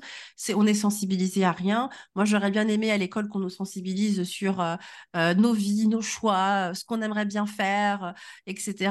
Qu'on nous donne le dire, oui, as envie de voyager, oui, attention, quand tu pars en voyage, les auberges de jeunesse, c'est pas bien. Je pense que vous avez entendu ça, les filles. Si on te parle des auberges de jeunesse, parce que là, c'était déjà un niveau. Et en plus, des gens qui sont un peu avancés. Des, femmes seules, en plus, vous avez abusé, quoi. Clairement, euh, c'est pas bien, les filles, ce que vous avez fait. Donc, ouais, moi, j'ai grandi avec le stéréotype et ça reste comme ça, quoi. Ouais.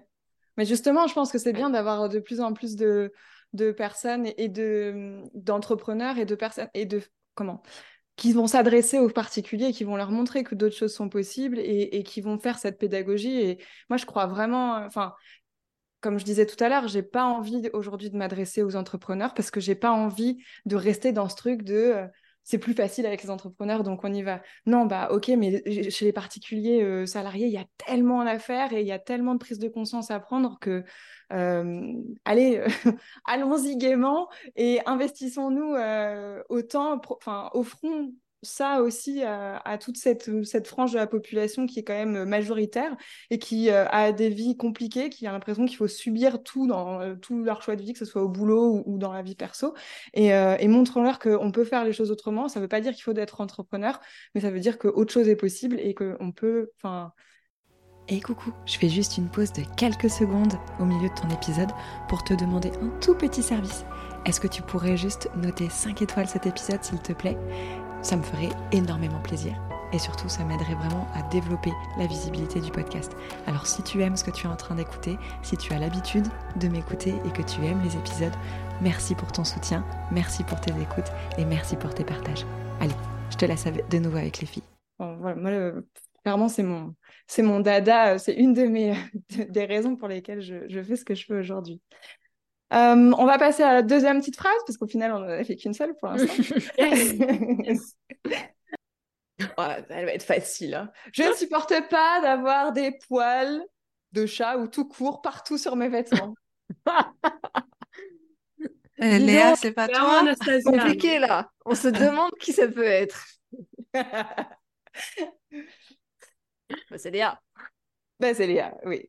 Ça aurait pu être moi. Attends, j'ai trois chiens à la maison. J'ai pas de chat. Oui, c'est vrai, ça peut être toi. Oui, c'est vrai. Ah, c'est vrai. On a pensé aux animaux. mais oui, bien sûr que c'est Léa. Léa, allez, dis-nous, d'où ça sort aussi ça? Parce que pareil, tu me l'as dit là, c'était compliqué pour toi de sortir, que de trouver quelque chose que tu oh là là. pas.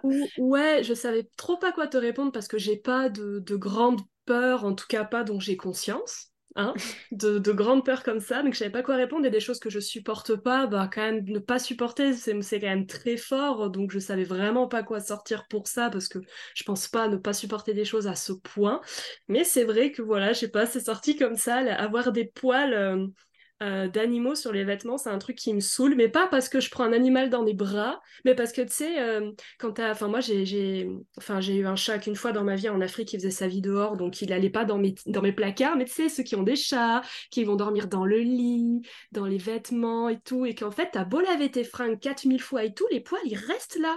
il y a des draps, ils sont propres et tout, et ben ils sont tapissés de poils de chat, tu vois. Et moi, ça, c'est un truc que je déteste. J'adore les animaux, les animaux c'est ma life.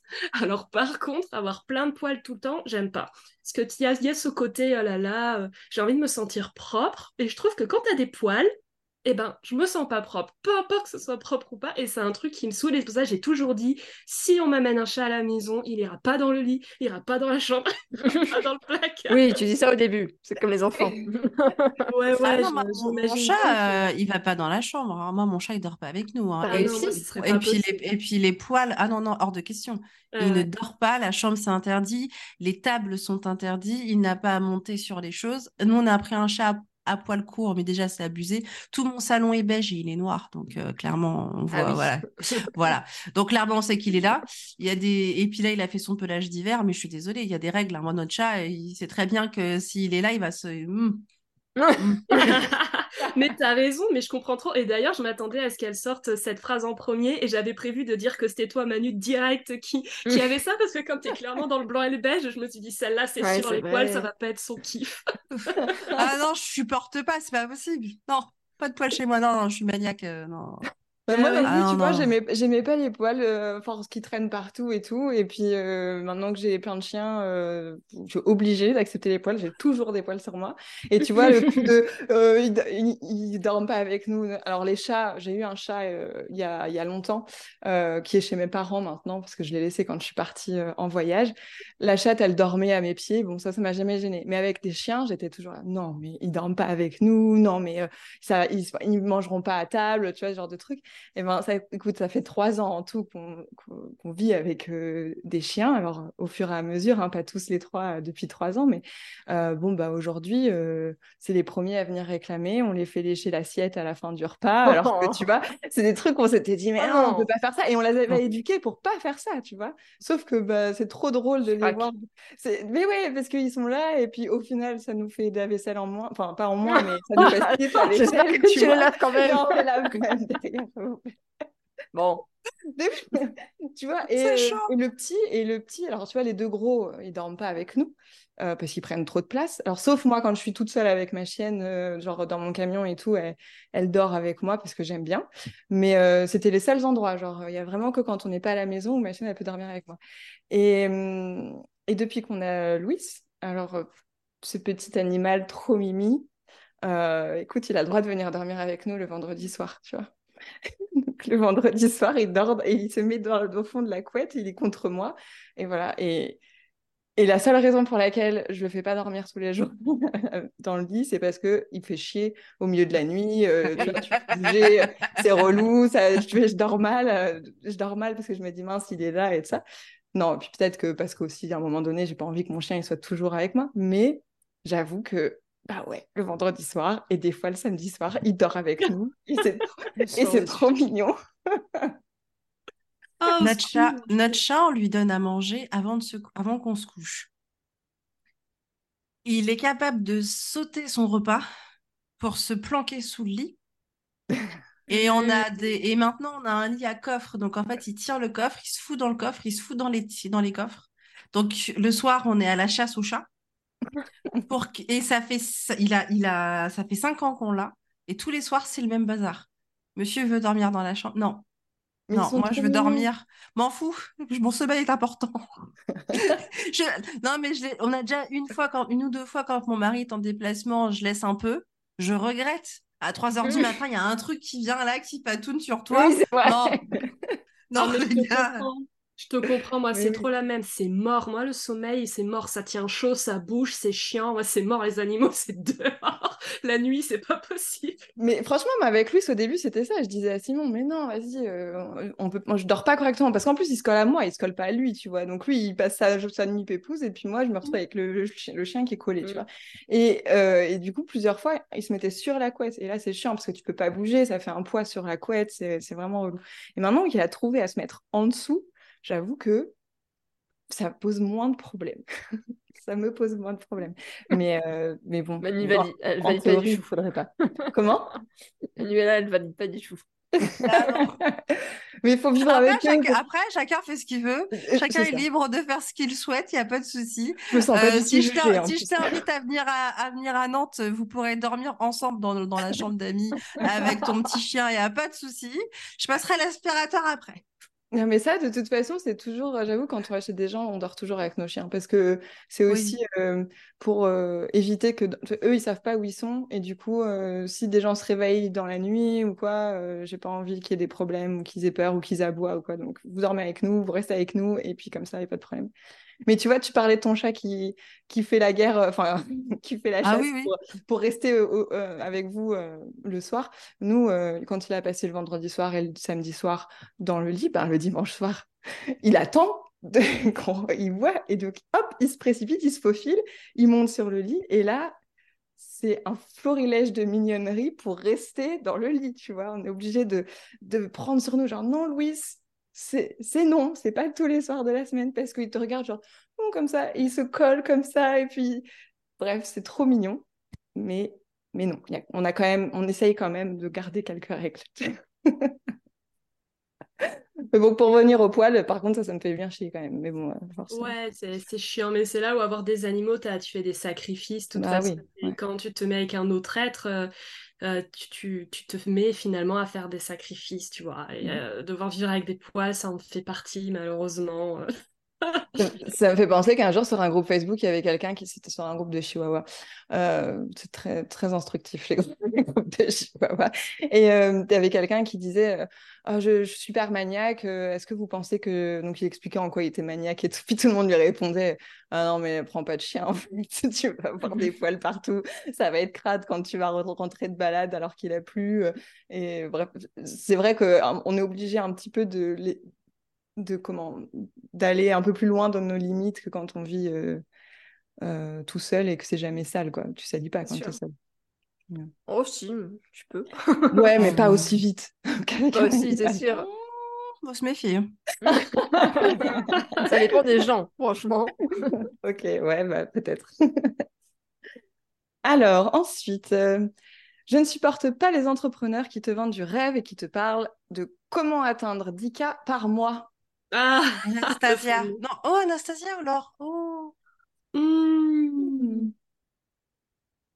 Ah, il est dur. Laure.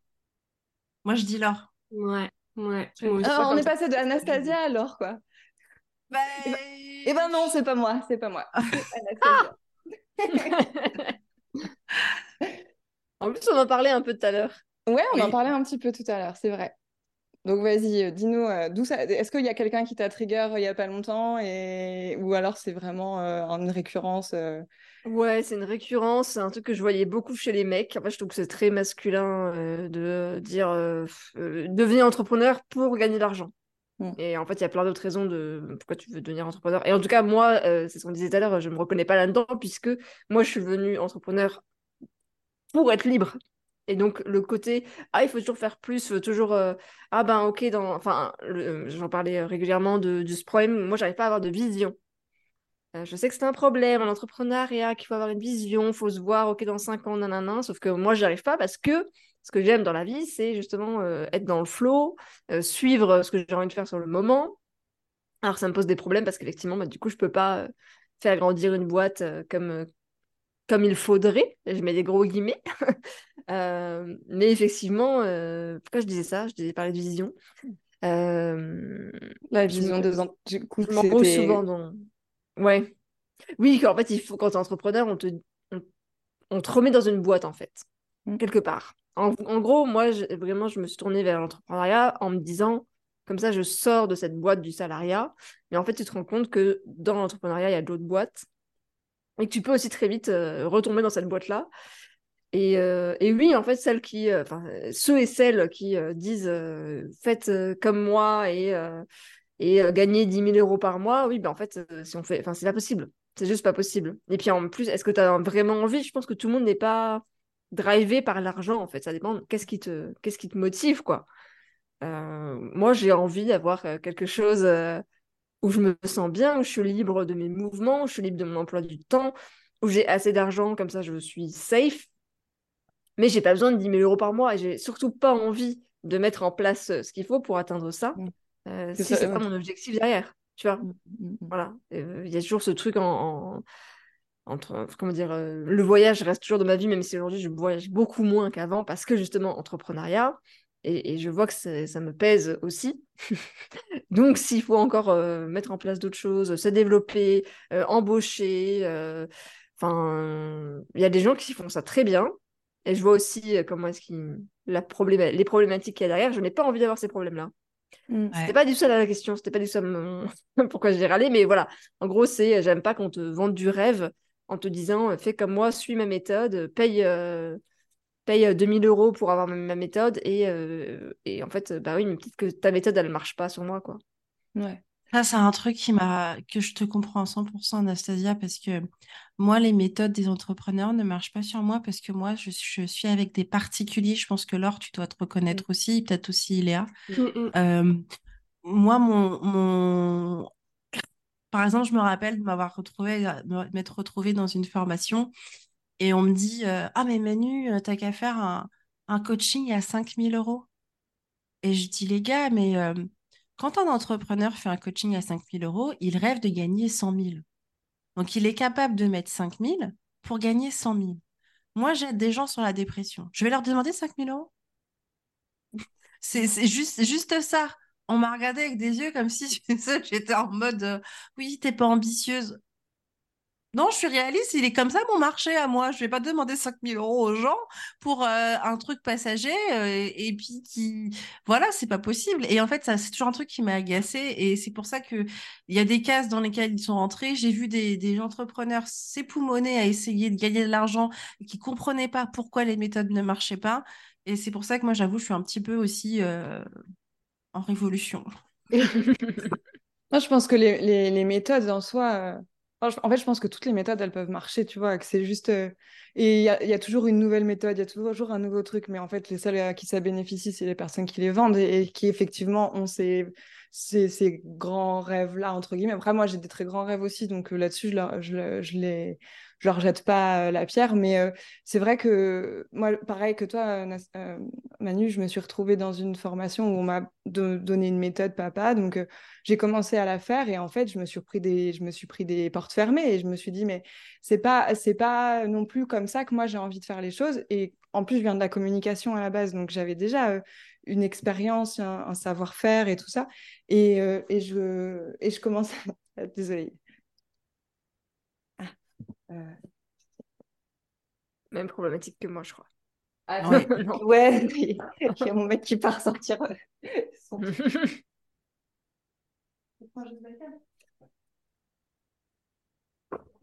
Et, euh, et, donc, je me retrouvais face à. Face à.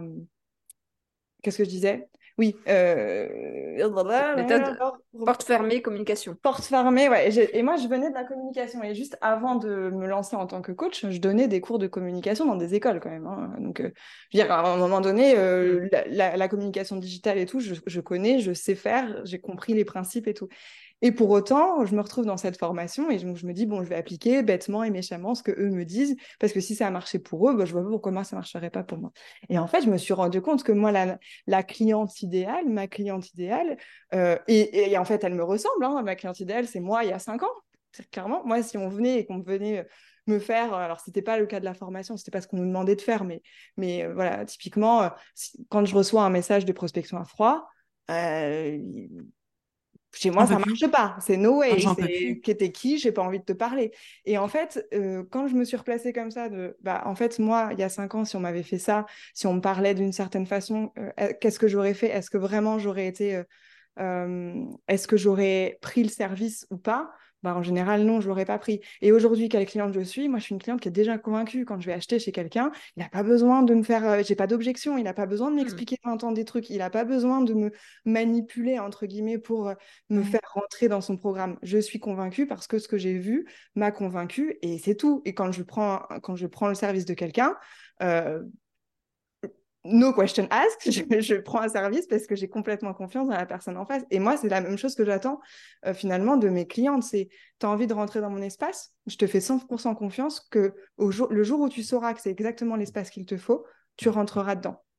Et pour ça, du coup, moi, je pense que ce pas les méthodes qui vont changer ça, c'est l'énergie que tu mets, c'est mmh. qu'est-ce que tu viens apporter à la personne, quelle est enfin comment toi tu arrives et comment tu donnes confiance? Parce que c'est juste ça la vente c'est de la confiance en fait. On a besoin les gens en face de toi ont besoin d'avoir confiance en toi mais il y a un million de façons de, créer de la confiance chez les gens. Il n'y en a pas qu'une seule tu vois. Donc moi ça je trouve ça toujours euh, enfin aujourd'hui en tout cas j'en reviens de chercher la méthode qui fonctionne. Pour moi il y a plein de méthodes qui fonctionnent et tout dépend de à qui tu t'adresses et qui tu es toi et ce qui te convient à toi en fait en tant que en, tant que personne euh, de, créer et de recevoir aussi. Moi, ce que je trouve vraiment dommage, c'est leur, comme tu disais tout à l'heure, euh, Anastasia, c'est euh, leur manière de, de, de, promouvoir quelque chose comme si c'était la seule et unique méthode qui va fonctionner. Et euh, je sais pas si vous avez déjà reçu ça, vous, les filles, euh, des prospections. Euh, bah écoute, euh, comment vas-tu, Manuela? J'adore ce que tu fais. Est-ce que vraiment tu as le chiffre d'affaires qui te. Est-ce qu'à la hauteur de ce que tu proposes, moi, je suis capable de te faire des. Il y a un gars, il m'a appelé. Il me dit Oui, je j'ai... est-ce que vous seriez capable d'accepter un flux de, pers... de nouvelles personnes en tant que coach dépression? Et je leur dis, bon, je suis un peu en flux tendu, mais s'il y a des gens qui ont besoin sur la dépression, oui. Pour me rendre compte lors de l'appel découverte, que c'était un appel découverte et qu'en fait, il allait faire de la pub pour moi sur Facebook pour que je récupère des gens. Mmh. Et je l'ai regardé, je lui dis, mais écoute, Jean-Jacques, euh, en fait, euh, tu, tu sais de la... en fait, en gros, tu me proposes pas des gens qui ont déjà besoin. Oui, mais je fais de la publicité pour vous. J'ai dit, moi, j'ai déjà, moi, c'est à la base, j'étais vous étiez en train de me dire qu'il y avait des gens en dépression qui étaient tout seuls, qui n'avaient pas de, de, thérapeute, et que j'étais là en mode oui, je vais prendre des gens parce que machin. Et là, vous me dites en fait, vous allez faire de la pub Facebook. Et mais ça va nous rapporter des sous à tous les deux. Allez, ciao. bah Voilà. C'est. Ah ouais, non, mais ça, c'est terrible. C'est vraiment une invasion. Moi, je le vis vraiment comme une invasion. Et au-delà de ça, j'en peux plus. Je me fais harceler dans tous les sens de vocaux, d'appels, de mails et de messages, mais de gens qui me disent, par exemple, voilà, je suis allé voir ton site, euh, il n'est pas performant, il y a tel défaut, tel défaut, tel défaut. Qu'est-ce que je t'ai demandé, toi? super, Je te le rends super performant et tout, mais mais moi, je me sens mais agressée. Et je, leur dis mais enfin, je sais pas, comment ça peut marcher avec des gens. Moi, en tout cas, tu peux être sûr que ok, je sais mon site peut être vachement mieux, mais tu peux être clair que c'est pas toi qui va m'aider avec. Parce que je me sens mais agressée dans mon espace personnel. Et c'est ça que je trouve fou avec la prospection ou je sais même pas quel mot on met là-dedans, mais enfin moi je trouve c'est Ouais, c'est vraiment, euh, enfin, je sais pas. Moi, ça me, ça sort de mon entendement. Je ne comprends pas. Et, ouais, je trouve ça hyper agressif, en tout cas. Donc, c'est vrai que je trouve ça vraiment. Euh, et puis, je, trouve ça nul.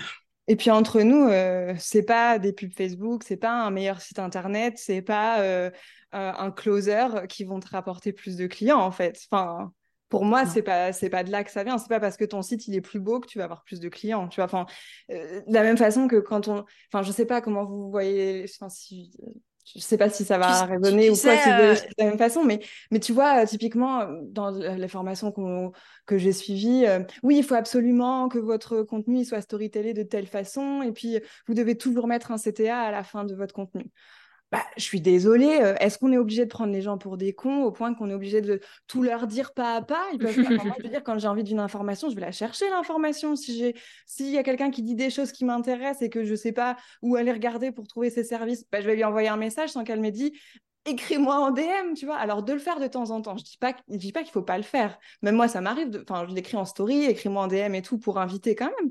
Mais de là à dire qu'il faut que ton contenu soit comme ça pour qu'il marche, non. Pour moi, c'est euh, c'est pas la condition sine qua non. Est-ce que tu aies plus de clients et plus de prospects euh, Pareil que euh, ton site internet.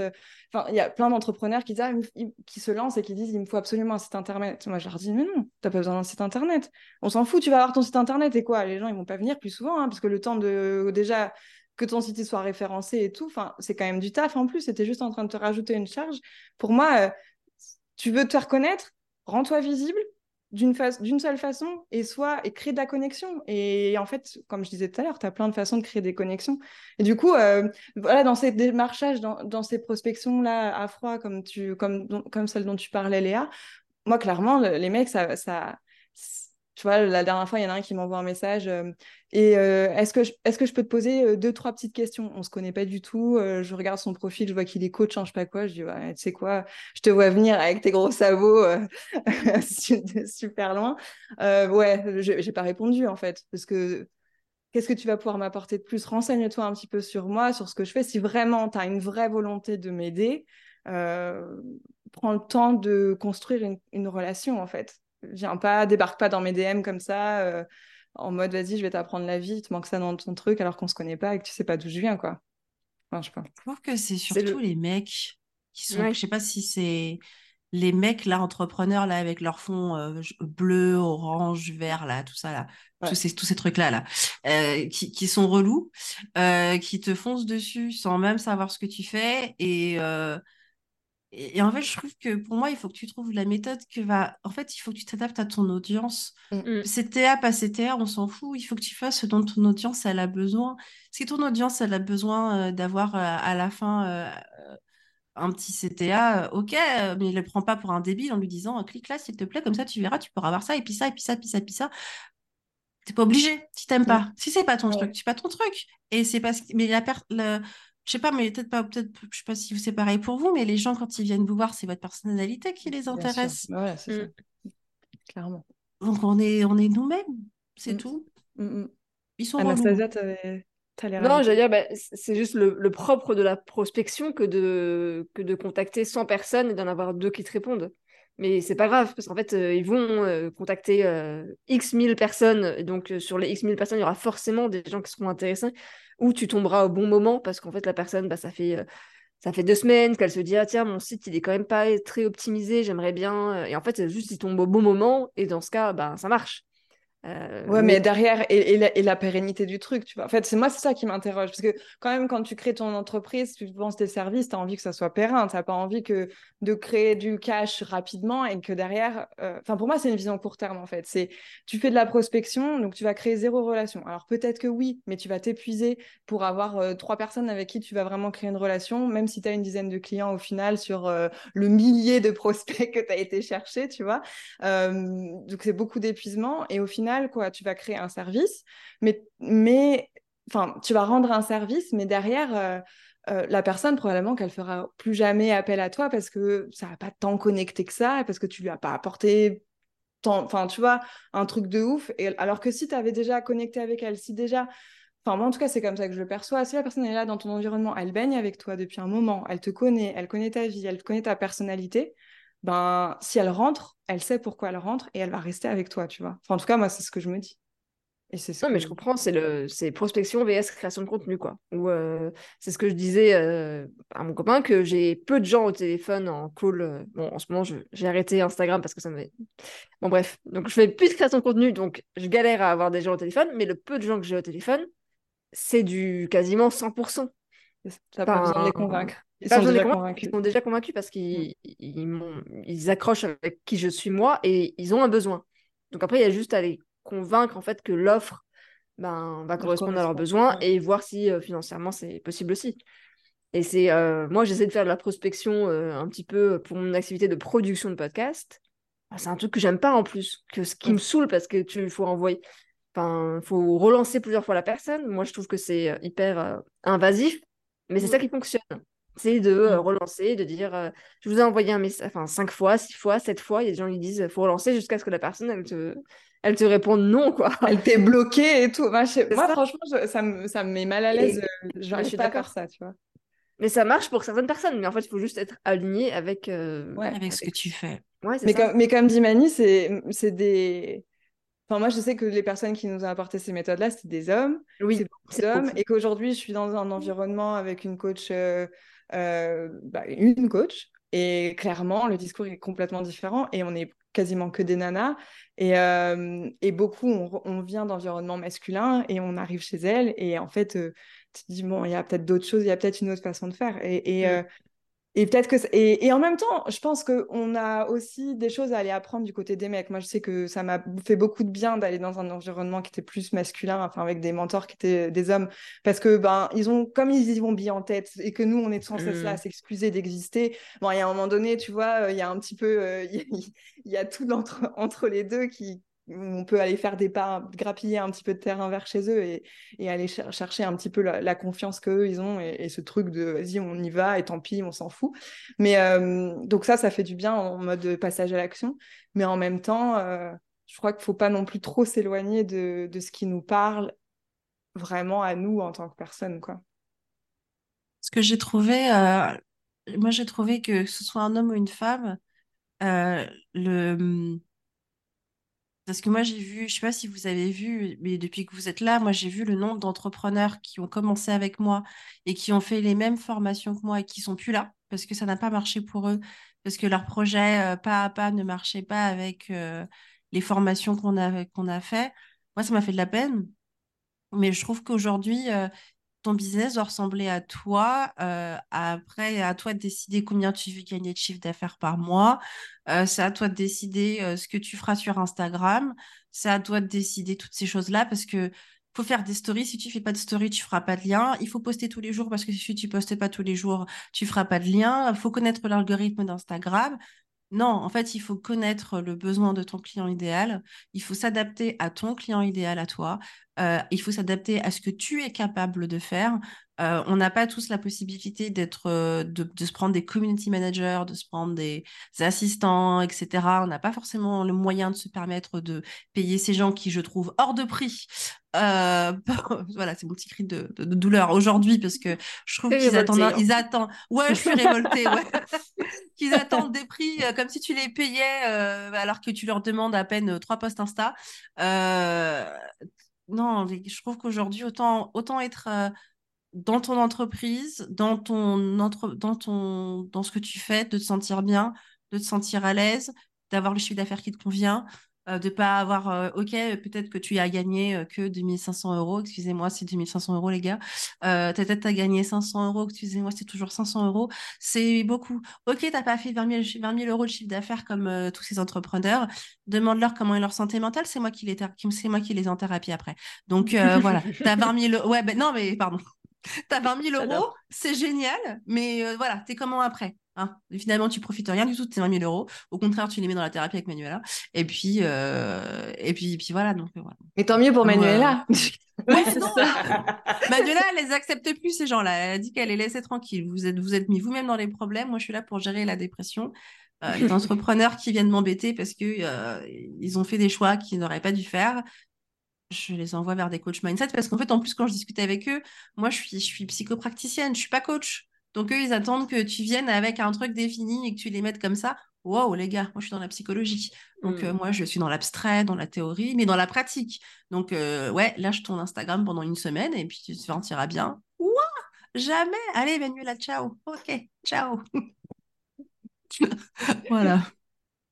Ouais, je comprends ce, ce, cri de guerre. Et puis, il y a aussi, euh, en fait, euh, plus tu fais d'argent, ok, enfin, tu peux pas faire de l'argent tout seul euh, indéfiniment. À un moment donné, il faut que tu délègues. Donc, si tu délègues, c'est-à-dire que tu dois faire plus de chiffre d'affaires pour pouvoir payer la, personne.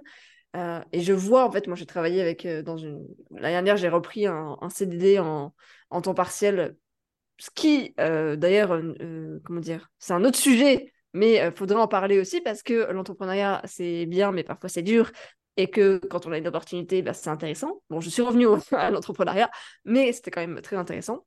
Et c'est une nana qui se lançait, donc agence, format agence à Paris. Donc il y a des bureaux à payer, euh, il y a l'équipe, il y a euh, tout ce qui est à payer. Je ne sais même pas si elle arrivait à se dégager euh, 2000 euros par mois, parce qu'en fait, tu fais passer tout avant toi. Donc tu bosses tout le temps, tu penses qu'à ça. Euh, enfin, et moi, j'avais pas du tout envie d'avoir sa vie. En fait, j'avais aucune. Certes, quand tu montes le chiffre d'affaires c'est là, waouh, impressionnant. Mais au final, combien il y a dans ta poche et qu'est-ce que t'en fais cet argent et combien de temps t'as de dispo? Voilà. Ah ouais, c'est clair. Le chiffre d'affaires, c'est rien de. C'est juste un chiffre d'affaires, ça veut rien dire mm. derrière. Ça veut rien dire derrière. Et il y en a trop qui. Enfin, c'est comme euh, ouais, parler de... en chiffre d'affaires cumulé. C'est comme dire. Euh, enfin, moi, tu vois, euh, je pourrais dire ah bah ouais, en quatre semaines, j'ai généré 10 000 euros. très bien, tu vois, ça m'est arrivé une fois. c'est arrivé sous certains trucs. et ça veut rien dire de. Enfin, tu, tu te. En fait, ça veut rien. Ça veut rien dire de la santé de ton business. Ça veut rien dire de ta santé à toi. Ça veut. Mm c'est juste un chiffre. Alors, c'est important de le décorréler et, en même temps, c'est peut-être bien aussi d'en parler, de montrer à certaines personnes que c'est possible de le faire, mais il ne faut pas non plus euh, mettre à l'intérieur de ça euh, plein d'idéaux de ah bah du coup tu dois mener cette vie-là ou ce genre de choses parce que non, la vérité c'est que ben, tu, tu parlais de, des CDD. Euh, enfin, moi l'autre fois j'ai participé à un séminaire et il y avait énormément d'entrepreneurs qui avaient un autre travail à côté. Et on n'en parle pas assez. C'est vrai qu'on a l'impression que sur Instagram, tout le monde vit de son activité, mmh, mmh. pump it up, voilà. Et, et la vérité, c'est que enfin j'en sais rien. Moi j'ai envie de dire il y a peut-être 50% de ces entrepreneurs qui sont soit encore au chômage encore plus tu dirais Manu? ah oui mais je le sais les gars je vous assure c'est du pipeau c'est du flanc. Parce que moi je discute avec les petits là qui n'ont pas de thunes et puis qui viennent me voir parce que euh, ils ont enfin moi je sais que la promo d'une formation qu'on a faite pour une formation business tous ceux qui étaient dans le même à peu près dans les mêmes domaines que moi donc santé mentale euh, énergie euh, etc., guidance, médiance, tout ce que tu veux, tous ces trucs-là, là, euh, ils sont en PLS parce que aujourd'hui, ce système de fonctionnement de, euh, de client idéal, de, de trucs un peu bartelés, et de, de, de, dire aux gens il faut que ça, ça coûte 5000 balles, ben ça marche pas parce que c'est des particuliers. Et donc, du coup, j'en ai vu plein, moi, des gens que j'ai laissés derrière qui, ont, qui font plus rien. Euh, et qui, se, bah, qui sont obligés euh, d'aller euh, chercher à droite à gauche un petit truc pour pouvoir compléter parce qu'ils n'y arrivent pas. Et est-ce que c'est une honte? Non. Non, clairement, clairement pas. Mais on n'en parle pas assez et on a l'impression. Et, moi, je sais que j'ai fait le choix l'année dernière de, non cette année, de retourner sur des missions freelance. Donc moi, à côté, j'ai une, une, une, mission freelance aujourd'hui qui est pour moi, je fais la même chose, c'est juste que je le fais à des échelles différentes. Et donc, il y a un endroit où je peux le faire auprès de, dans une entreprise et, le reste, je le fais auprès des particuliers. Mais euh, c'est vrai qu'il y a eu quand même, avant de retourner en mission, je me souviens, j'ai été voir ma coach et je lui ai dit à quel moment est-ce que j'ai le droit d'y retourner? Comme si euh, c'était interdit euh, de faire ça parce que c'est bon, je suis entrepreneur et donc une entrepreneuse, mm. surtout une entrepreneuse en ligne, et eh ben ça reste en ligne déjà et, euh, et, et ça et ça fait son truc toute seule, quoi, tu vois. Et, et moi, bah, j'avais, à ce moment-là, je traversais des grosses difficultés. Enfin, l'année, je n'arrête pas de le rabâcher, mais pour moi, cette année a été très, très, très compliquée à plein d'égards. S'il fallait que je me rajoute en plus ce truc de euh, punaise, euh, cette culpabilité de, d'avoir envie de retourner à quelque chose qui soit plus sécuritaire, euh, ben ça, ça me faisait pas avancer quoi. Donc au final, je, lui ai dit ça et elle me dit, mais Laure, en fait, la seule chose qui compte, c'est qu'est-ce que tu crois que ça veut dire de toi? Et, et c'est vrai que quand j'ai regardé ça, quand j'ai regardé ça comme ça, c'est vrai que c'est moi qui ai l'impression que y retourner, ça veut dire que je que je que je suis pas une vraie entrepreneur, euh, machin machin. Et, et au final, j'y suis retournée, j'ai retrouvé une mission. Aujourd'hui, j'y suis avec plaisir, je m'éclate dans ce que je fais et euh, et ça m'empêche pas de délivrer avec mes clientes de manière encore encore meilleure en plus parce que ça y est, il n'y a, pas, y a plus de mmh, pression. Parce mmh. que quand. Euh, enfin, on n'en parle pas assez, mais c'est vrai que vivre euh, la pression, euh, tu vois, de, des fluctuations du chiffre d'affaires, c'est pas non plus facile à gérer. et si en plus de ça, parce que quand tout va bien dans ta vie, si tu n'as que à gérer le, le CA qui varie d'un mois à l'autre, déjà, c'est pas évident. Mais à la limite, si tout le reste va bien dans ta vie, ça va. Mais quand autour de toi, tout se casse la gueule, euh, à un moment, il faut, il faut retrouver de la stabilité quelque part, tu vois. Et, euh, et, comme, et moi, j'ai fait un gros travail sur mon rapport à l'argent déjà depuis plusieurs années, donc je suis assez solide à ce niveau-là. Mais si tu n'as jamais fait ce travail-là, que ta vie autour, elle, elle, part en lambeaux pour plein de raisons, ta famille, ton mec, euh, j'en sais rien moi, et qu'en plus de ça, tu subis les fluctuations du CA et que tu n'as jamais travaillé ton rapport à l'argent, eh ben accroche-toi tu as plutôt intérêt à retourner trouver une sécurité parce que sinon tu vas jamais rien réussir et, tu vas t'en vouloir et, ça va être et tu vas terminer chez Manuela. Exactement. Non mais, mais... non mais t'as as raison. Euh, moi je sais mon moi mon mon mari euh, c'est un délire parce que en chaque début de mois je lui dis je vais pas faire mon chiffre d'affaires prévu. Et il se prend il se prend mon stress à chaque fois. Chaque début de mois, euh, je dis ça, non, je vais pas y arriver, je sais pas comment on va faire, financièrement, on va pas s'en sortir, on pourra pas payer le loyer, Donc, il a appris à plus m'écouter parce que finalement, j'arrive à chaque fois à m'en sortir. Mais euh, si je l'ai pas lui pour déverser mon stress, bah, ce stress, c'est à moi que je le donne. Et là, je deviens une espèce de pile et j'ai plus de santé, quoi. Donc, euh, il a l'air un peu fait... ton mari. Oh, il a l'habitude. Écoute, hein, il m'a épousé, c'est son problème. Hein.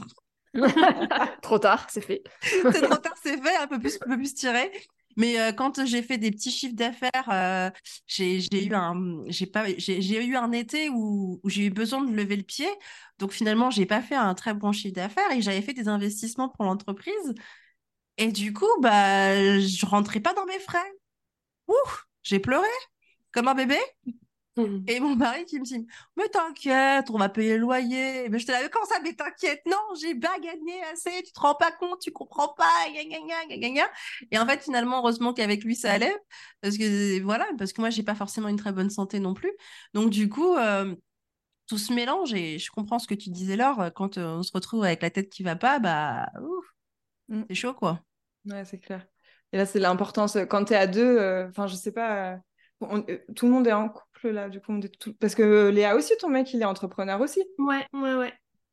Et, c'est vrai qu'avoir une autre personne qui est là et qui soutient, et peu importe qu'il soit salarié ou entrepreneur, mais en tout cas qui comprend et qui soutient, mm. euh, c'est quand même, bah voilà, comme tu dis, ça te fait euh, un espace euh, où tu peux te déverser en sécurité. Parce que si en plus la personne avec toi, elle te fout la pression pour que ton entreprise rapporte des sous, pour que, enfin, alors là, laisse tomber le sac de nœuds dans lequel tu te retrouves. Déjà, je me suis pas mis avec toi parce que j'ai pas la, j'ai pas l'énergie pour aller mettre avec quelqu'un qui m'impose de faire un chiffre d'affaires. Donc euh, non, non, c'est bon. c'est clair. Euh, bon, il est 17h09. Est-ce que je vous partage ma phrase ou Bah oui, quand même. Bah, ah, bah ouais. Alors, moi, ce que j'ai mis, c'est je ne supporte pas la mauvaise foi. Hmm. Euh, en pensant euh, à des discussions que j'ai eues euh, dans la semaine et face à des personnes où tu leur dis des trucs et puis d'un coup c'est genre mais non enfin vraiment la mauvaise foi incarnée quoi et et, et, d'un côté j'essaye d'être euh, bienveillante avec la mauvaise foi parce que je me dis c'est un mécanisme de protection genre c'est mmh. c'est plus facile de, de, faire preuve de mauvaise foi que d'aller vraiment regarder ce qui se passe et en même temps je trouve ça hyper frustrant parce que je me dis putain, mais, mais va regarder vraiment, sois honnête avec toi au lieu de, d'essayer de, te persuader d'un truc qui est faux. Et, euh, et mon côté euh, coach, euh, si je, voilà, j'arrive à bien délimiter et pas être la coach de mon entourage, mais aimerait quand même que ces personnes bah, voilà, prennent un peu plus de temps pour entendre ce qu'on leur dit et, et plutôt que d'aller dans la voilà, prendre euh, la porte de sortie plus rapide euh, de euh, non, mais non, ça se passe pas comme ça. Mais non, c'est pas vrai. Non, mais en fait, quand j'y pense, en fait, ça va, c'est pas si pire. Oui, oui, oui. Si tu veux te faire, si tu veux croire ça, très bien, crois-y. Mais tu pourrais, tu gagnerais tellement plus à faire preuve d'un peu plus d'honnêteté avec toi-même. Voilà. Je ouais, mais c'est, c'est dur. C'est dur. Et en même temps, voilà, c'est leur propre chemin. C'est-à-dire que tant que eux n'auront pas débloqué ça, toi, tu vas pouvoir dire, mais si, regarde, c'est écrit. bah, ils ne seront pas là, quoi. Ils seront pas au même niveau. Donc, euh, mais, d'ailleurs, je, je, ne je, je, le, je supporte pas la mauvaise foi, mais je vais pas le renvoyer à la, à la gueule de la personne, tu vois. C'est ok. je comprends. Hein. Très bien. On arrête de parler parce que là, aussi, non, moi, tu vois, ça, je vais être déclenchée aussi. Bah, psychologiquement, c'est une faille narcissique. C'est-à-dire qu'en fait, le problème qu'il y a avec euh, la mauvaise foi, c'est que c'est euh, ne pas pouvoir, ne pas être capable de se, de se mettre face à un engagement qu'on a dit, ne pas être capable de répondre avec honnêteté. Et on va dire les choses telles qu'elles sont. Notre société nous apprend à faire preuve de mauvaise foi. Je suis désolée, on ne nous apprend pas à mmh. dire la vérité. Hein. Donc, euh, c'est sûr que faire preuve de mauvaise foi, je, je, je comprends. Regardez les politiciens. Bah oui. c'est l'exemple, quoi. Moi, je vais pas dire les politiciens, les présentateurs météo. Ils te font croire qu'il va faire beau toute la semaine alors qu'il va pleuvoir toute la semaine. C'est pareil. Après, ils vont dire oui, mais la météo, c'est pas une science exacte. Exactement. la, mauvaise foi, Léa, comment Est-ce que des fois, tu as des retours euh, comme ça, justement, de d'animaux qui pointent la mauvaise foi de leur propriétaire, de leur gardien après, mauvaise foi, parce qu'il y a la mauvaise foi, euh, parce que t'as pas envie de reconnaître, puis il y a juste le fait aussi de juste pas voir ou de baigner totalement dans ton illusion qui n'est pas forcément d'une mauvaise intention à la base.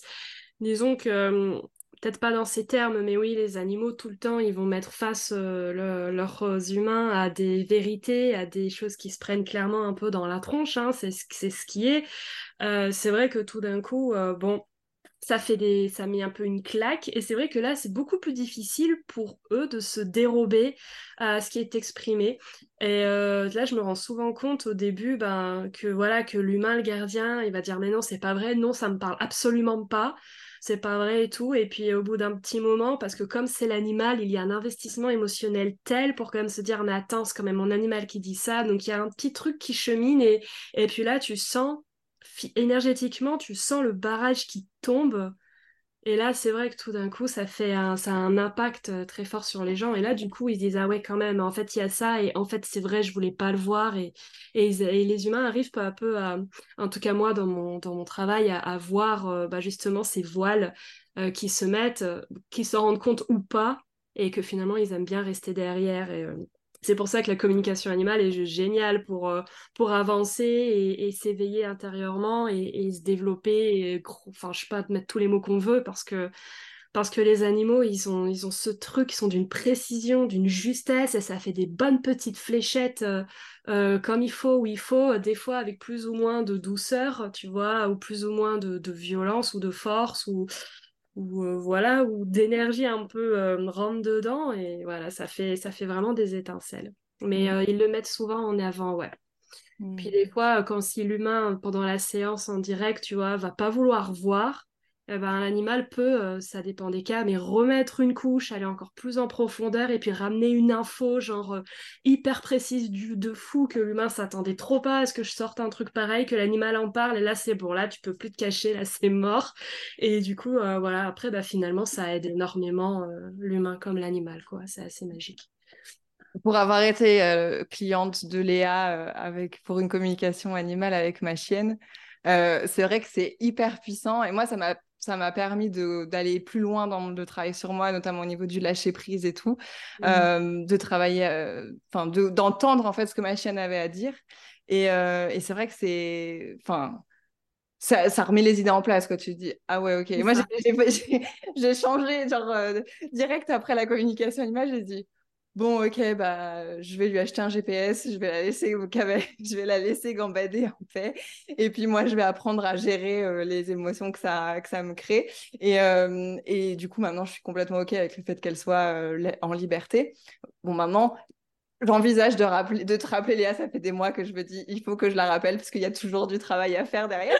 Maintenant, tu l'es pas en direct en plus, donc ça m'intéresse encore plus. Ouais.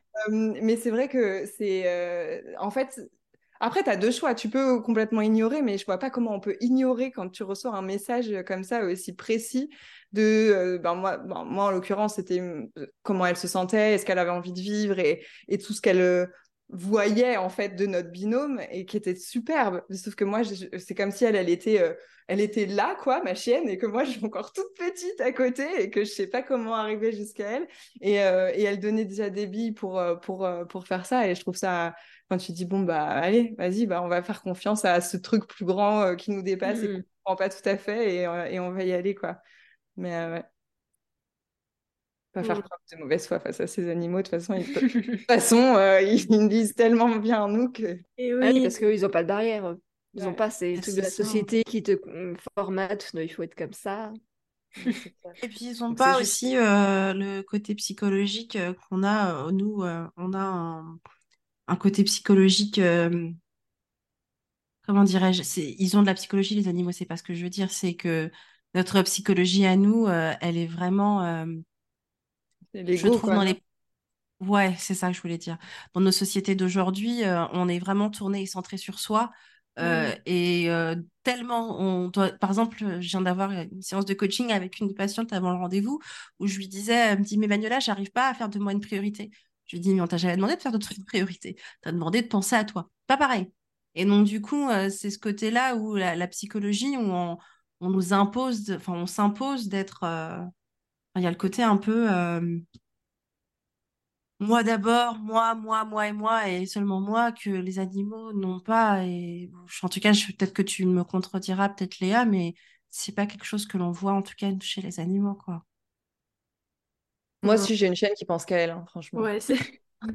Disons que c'est très différent, c'est très différent. Oui, il n'y a pas cette notion de mental ou d'impact euh, ou d'impact sociétal, mais oui, il y a des animaux qui, il y a des animaux qui vont être moi, moi, moi, je veux, je veux, je veux. Euh, voilà. Après, bon, il y a différentes. Après, ça sera tout un autre sujet. Il y a différentes couches chez un être, hein, chez l'animal comme l'humain, mais.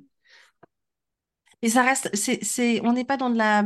Ok, il y a l'animal qui va être centré sur lui, mais nous, on est centré sur nous et euh, malheureusement, on, devient presque méchant, égoïste insensible. Euh, il y a tout le, tout le truc après derrière qui, qui arrive. Et euh, après, on va dire que voilà, c'est parce que c'est le rapport à la mer, mais euh, voilà, c'est un autre débat, ça encore aussi. mais c'est. Je trouve que nos sociétés sont de plus en plus individualistes et on, mm on a perdu un peu le rapport euh, à, l'autre, je trouve. Oui, bah, c'est vrai, on perd le lien. C'est euh, voilà, comme le lien aux animaux, le lien à la vie, le lien à ce qui est vivant, le lien au monde, le lien à notre environnement. Enfin, c'est comme s'il n'y avait que nous, et même nous, on n'a on pas conscience, euh, à moins qu'on travaille dessus en tant qu'humain, de l'autre, il vibre quoi, le lieu vibre quoi, l'autre individu, animal ou autre vibre quoi, et qu'est-ce que ça réagit chez nous, qu'est-ce que ça réagit chez l'autre. C'est vrai que on a perdu ce lien d'attention et d'intention vis-à-vis de, tout le reste qui constitue notre monde finalement. Donc c'est vrai que ça, les animaux l'ont pas parce qu'eux sont en perpétuelle connexion avec tout, tout le temps. Ils sont déconnectés des animaux, hein, c'est fou. Hein. Mmh. Ah oui, oui. Ah oui, c'est euh, incroyable. Alors qu'ils ont tellement à nous apprendre. Ça, c'est clair. comment tu reconnectes, comment tu, tu réussis à reconnecter l'humain à son animal? Bah alors, il n'y a pas de, formule magique, ça va vraiment dépendre, euh, dépendre de leur histoire. Tu veux dire euh, pour communiquer avec ou simplement pour être à son écoute à travers une com animale avec moi, par exemple? À travers euh, son écoute, à être avec une com animale avec toi. Ben, donc, tu veux dire comment, comment ça se passe pour que l'humain se sente en lien avec son animal? Bah, déjà, rien qu'avec ce qui est partagé par l'animal, c'est un peu difficile pour l'humain de ne pas se sentir en lien parce que, tu vois, dans, dans, ce qui va ressortir, il va se sentir tellement, euh, ben, tellement concerné euh, que déjà, il est tout de suite inclus dans, dans la bulle, dans l'espace, tu vois, qui, qui, est en train de se mettre en place. Et puis voilà, c'est vraiment un échange très interactif qui se fait avec l'animal et l'humain. Et, euh, et en fait, le fait, tu vois, de, de juste ce truc, de pouvoir échanger euh, j'ai pas envie de mettre le mot vérité parce que j'aime pas ce mot, parce qu'il n'y a pas de vérité, je pense, mais toi, de juste te dire que ce que tu vas recevoir comme échange ou info, c'est vraiment ce que ton animal, il exprime. Enfin, moi, c'est ce que j'ai toujours trouvé fou. Je veux dire, tu as ton animal, tu peux le connaître par cœur, l'adorer et tout, mais tu sais pas. Enfin, il y a plein de choses que tu sais pas. Et, si tu connais pas la com animal, t'as pas conscience que tu peux entrer dans, un, dans une sphère. Euh, de sincérité en fait et d'authenticité et, et d'information aussi précise et forte avec ton animal et en fait, avec le fait de vivre ça, l'humain, tout d'un coup, il, euh, enfin, le gardien, il, euh, enfin, je sais pas, c'est, et là, ça fait une connexion tout de suite, tu vois, cette magie de te rendre compte que tu peux aller plus loin dans ton lien à l'animal, et puis après, l'animal va souvent euh, mettre en avant des pratiques, des, ou, ouais, enfin, pas des exercices, mais ouais, des pratiques, des, des, choses à faire, à vivre ensemble, qui va pouvoir ensuite, tu vois, nourrir, mmh. nourrir tout ça, nourrir le lien. D'accord. Bon, les filles, on va arriver à la fin de cette euh, discussion. J'ai adoré la façon dont on a vogué de l'entrepreneuriat aux animaux euh, de manière euh, assez comment, équilibrée. on a parlé beaucoup d'entrepreneuriat, mais c'est comme si on prenait des petites respirations à chaque fois en parlant des animaux entre-temps. Merci pour votre participation. Ça m'a fait très plaisir de vous avoir là. J'espère que ça vous a plu à vous aussi. Comment vous vous sentez après ces presque deux heures de discussion. Bah chouette, c'était sympa d'aborder tous ces sujets et d'avoir euh, tous ces différents profils d'êtres humains euh, et, de, et, de profils pro du coup qui, qui se recroisent euh, et qui en même temps amènent leurs différences. C'est super enrichissant et puis c'est chouette. Merci à toi d'avoir proposé cet espace et puis à, bah, à, vous, Manu et, et Anastasia pour, pour ce moment merci. C'est en tout cas, moi, j'ai passé un agréable moment. Ça, ça a permis d'apprendre plein de choses et c'était, c'était vraiment top. Ouais, bah pareil. Euh, c'est toujours un plaisir en fait d'échanger avec euh, d'autres entrepreneurs. En tout cas, pas forcément d'ailleurs, juste d'autres femmes, j'ai envie de dire, personnes, mais femmes particulièrement. Euh, donc merci pour euh, cette invitation et puis euh, voilà et puis c'était intéressant aussi d'apprendre un peu plus sur vos vos parcours Manuela et Léa que je ne connaissais pas enfin je connaissais pas trop la communication animale donc je vais aller me renseigner un petit peu c'est intéressant. Mmh. Bon. Eh bien merci les filles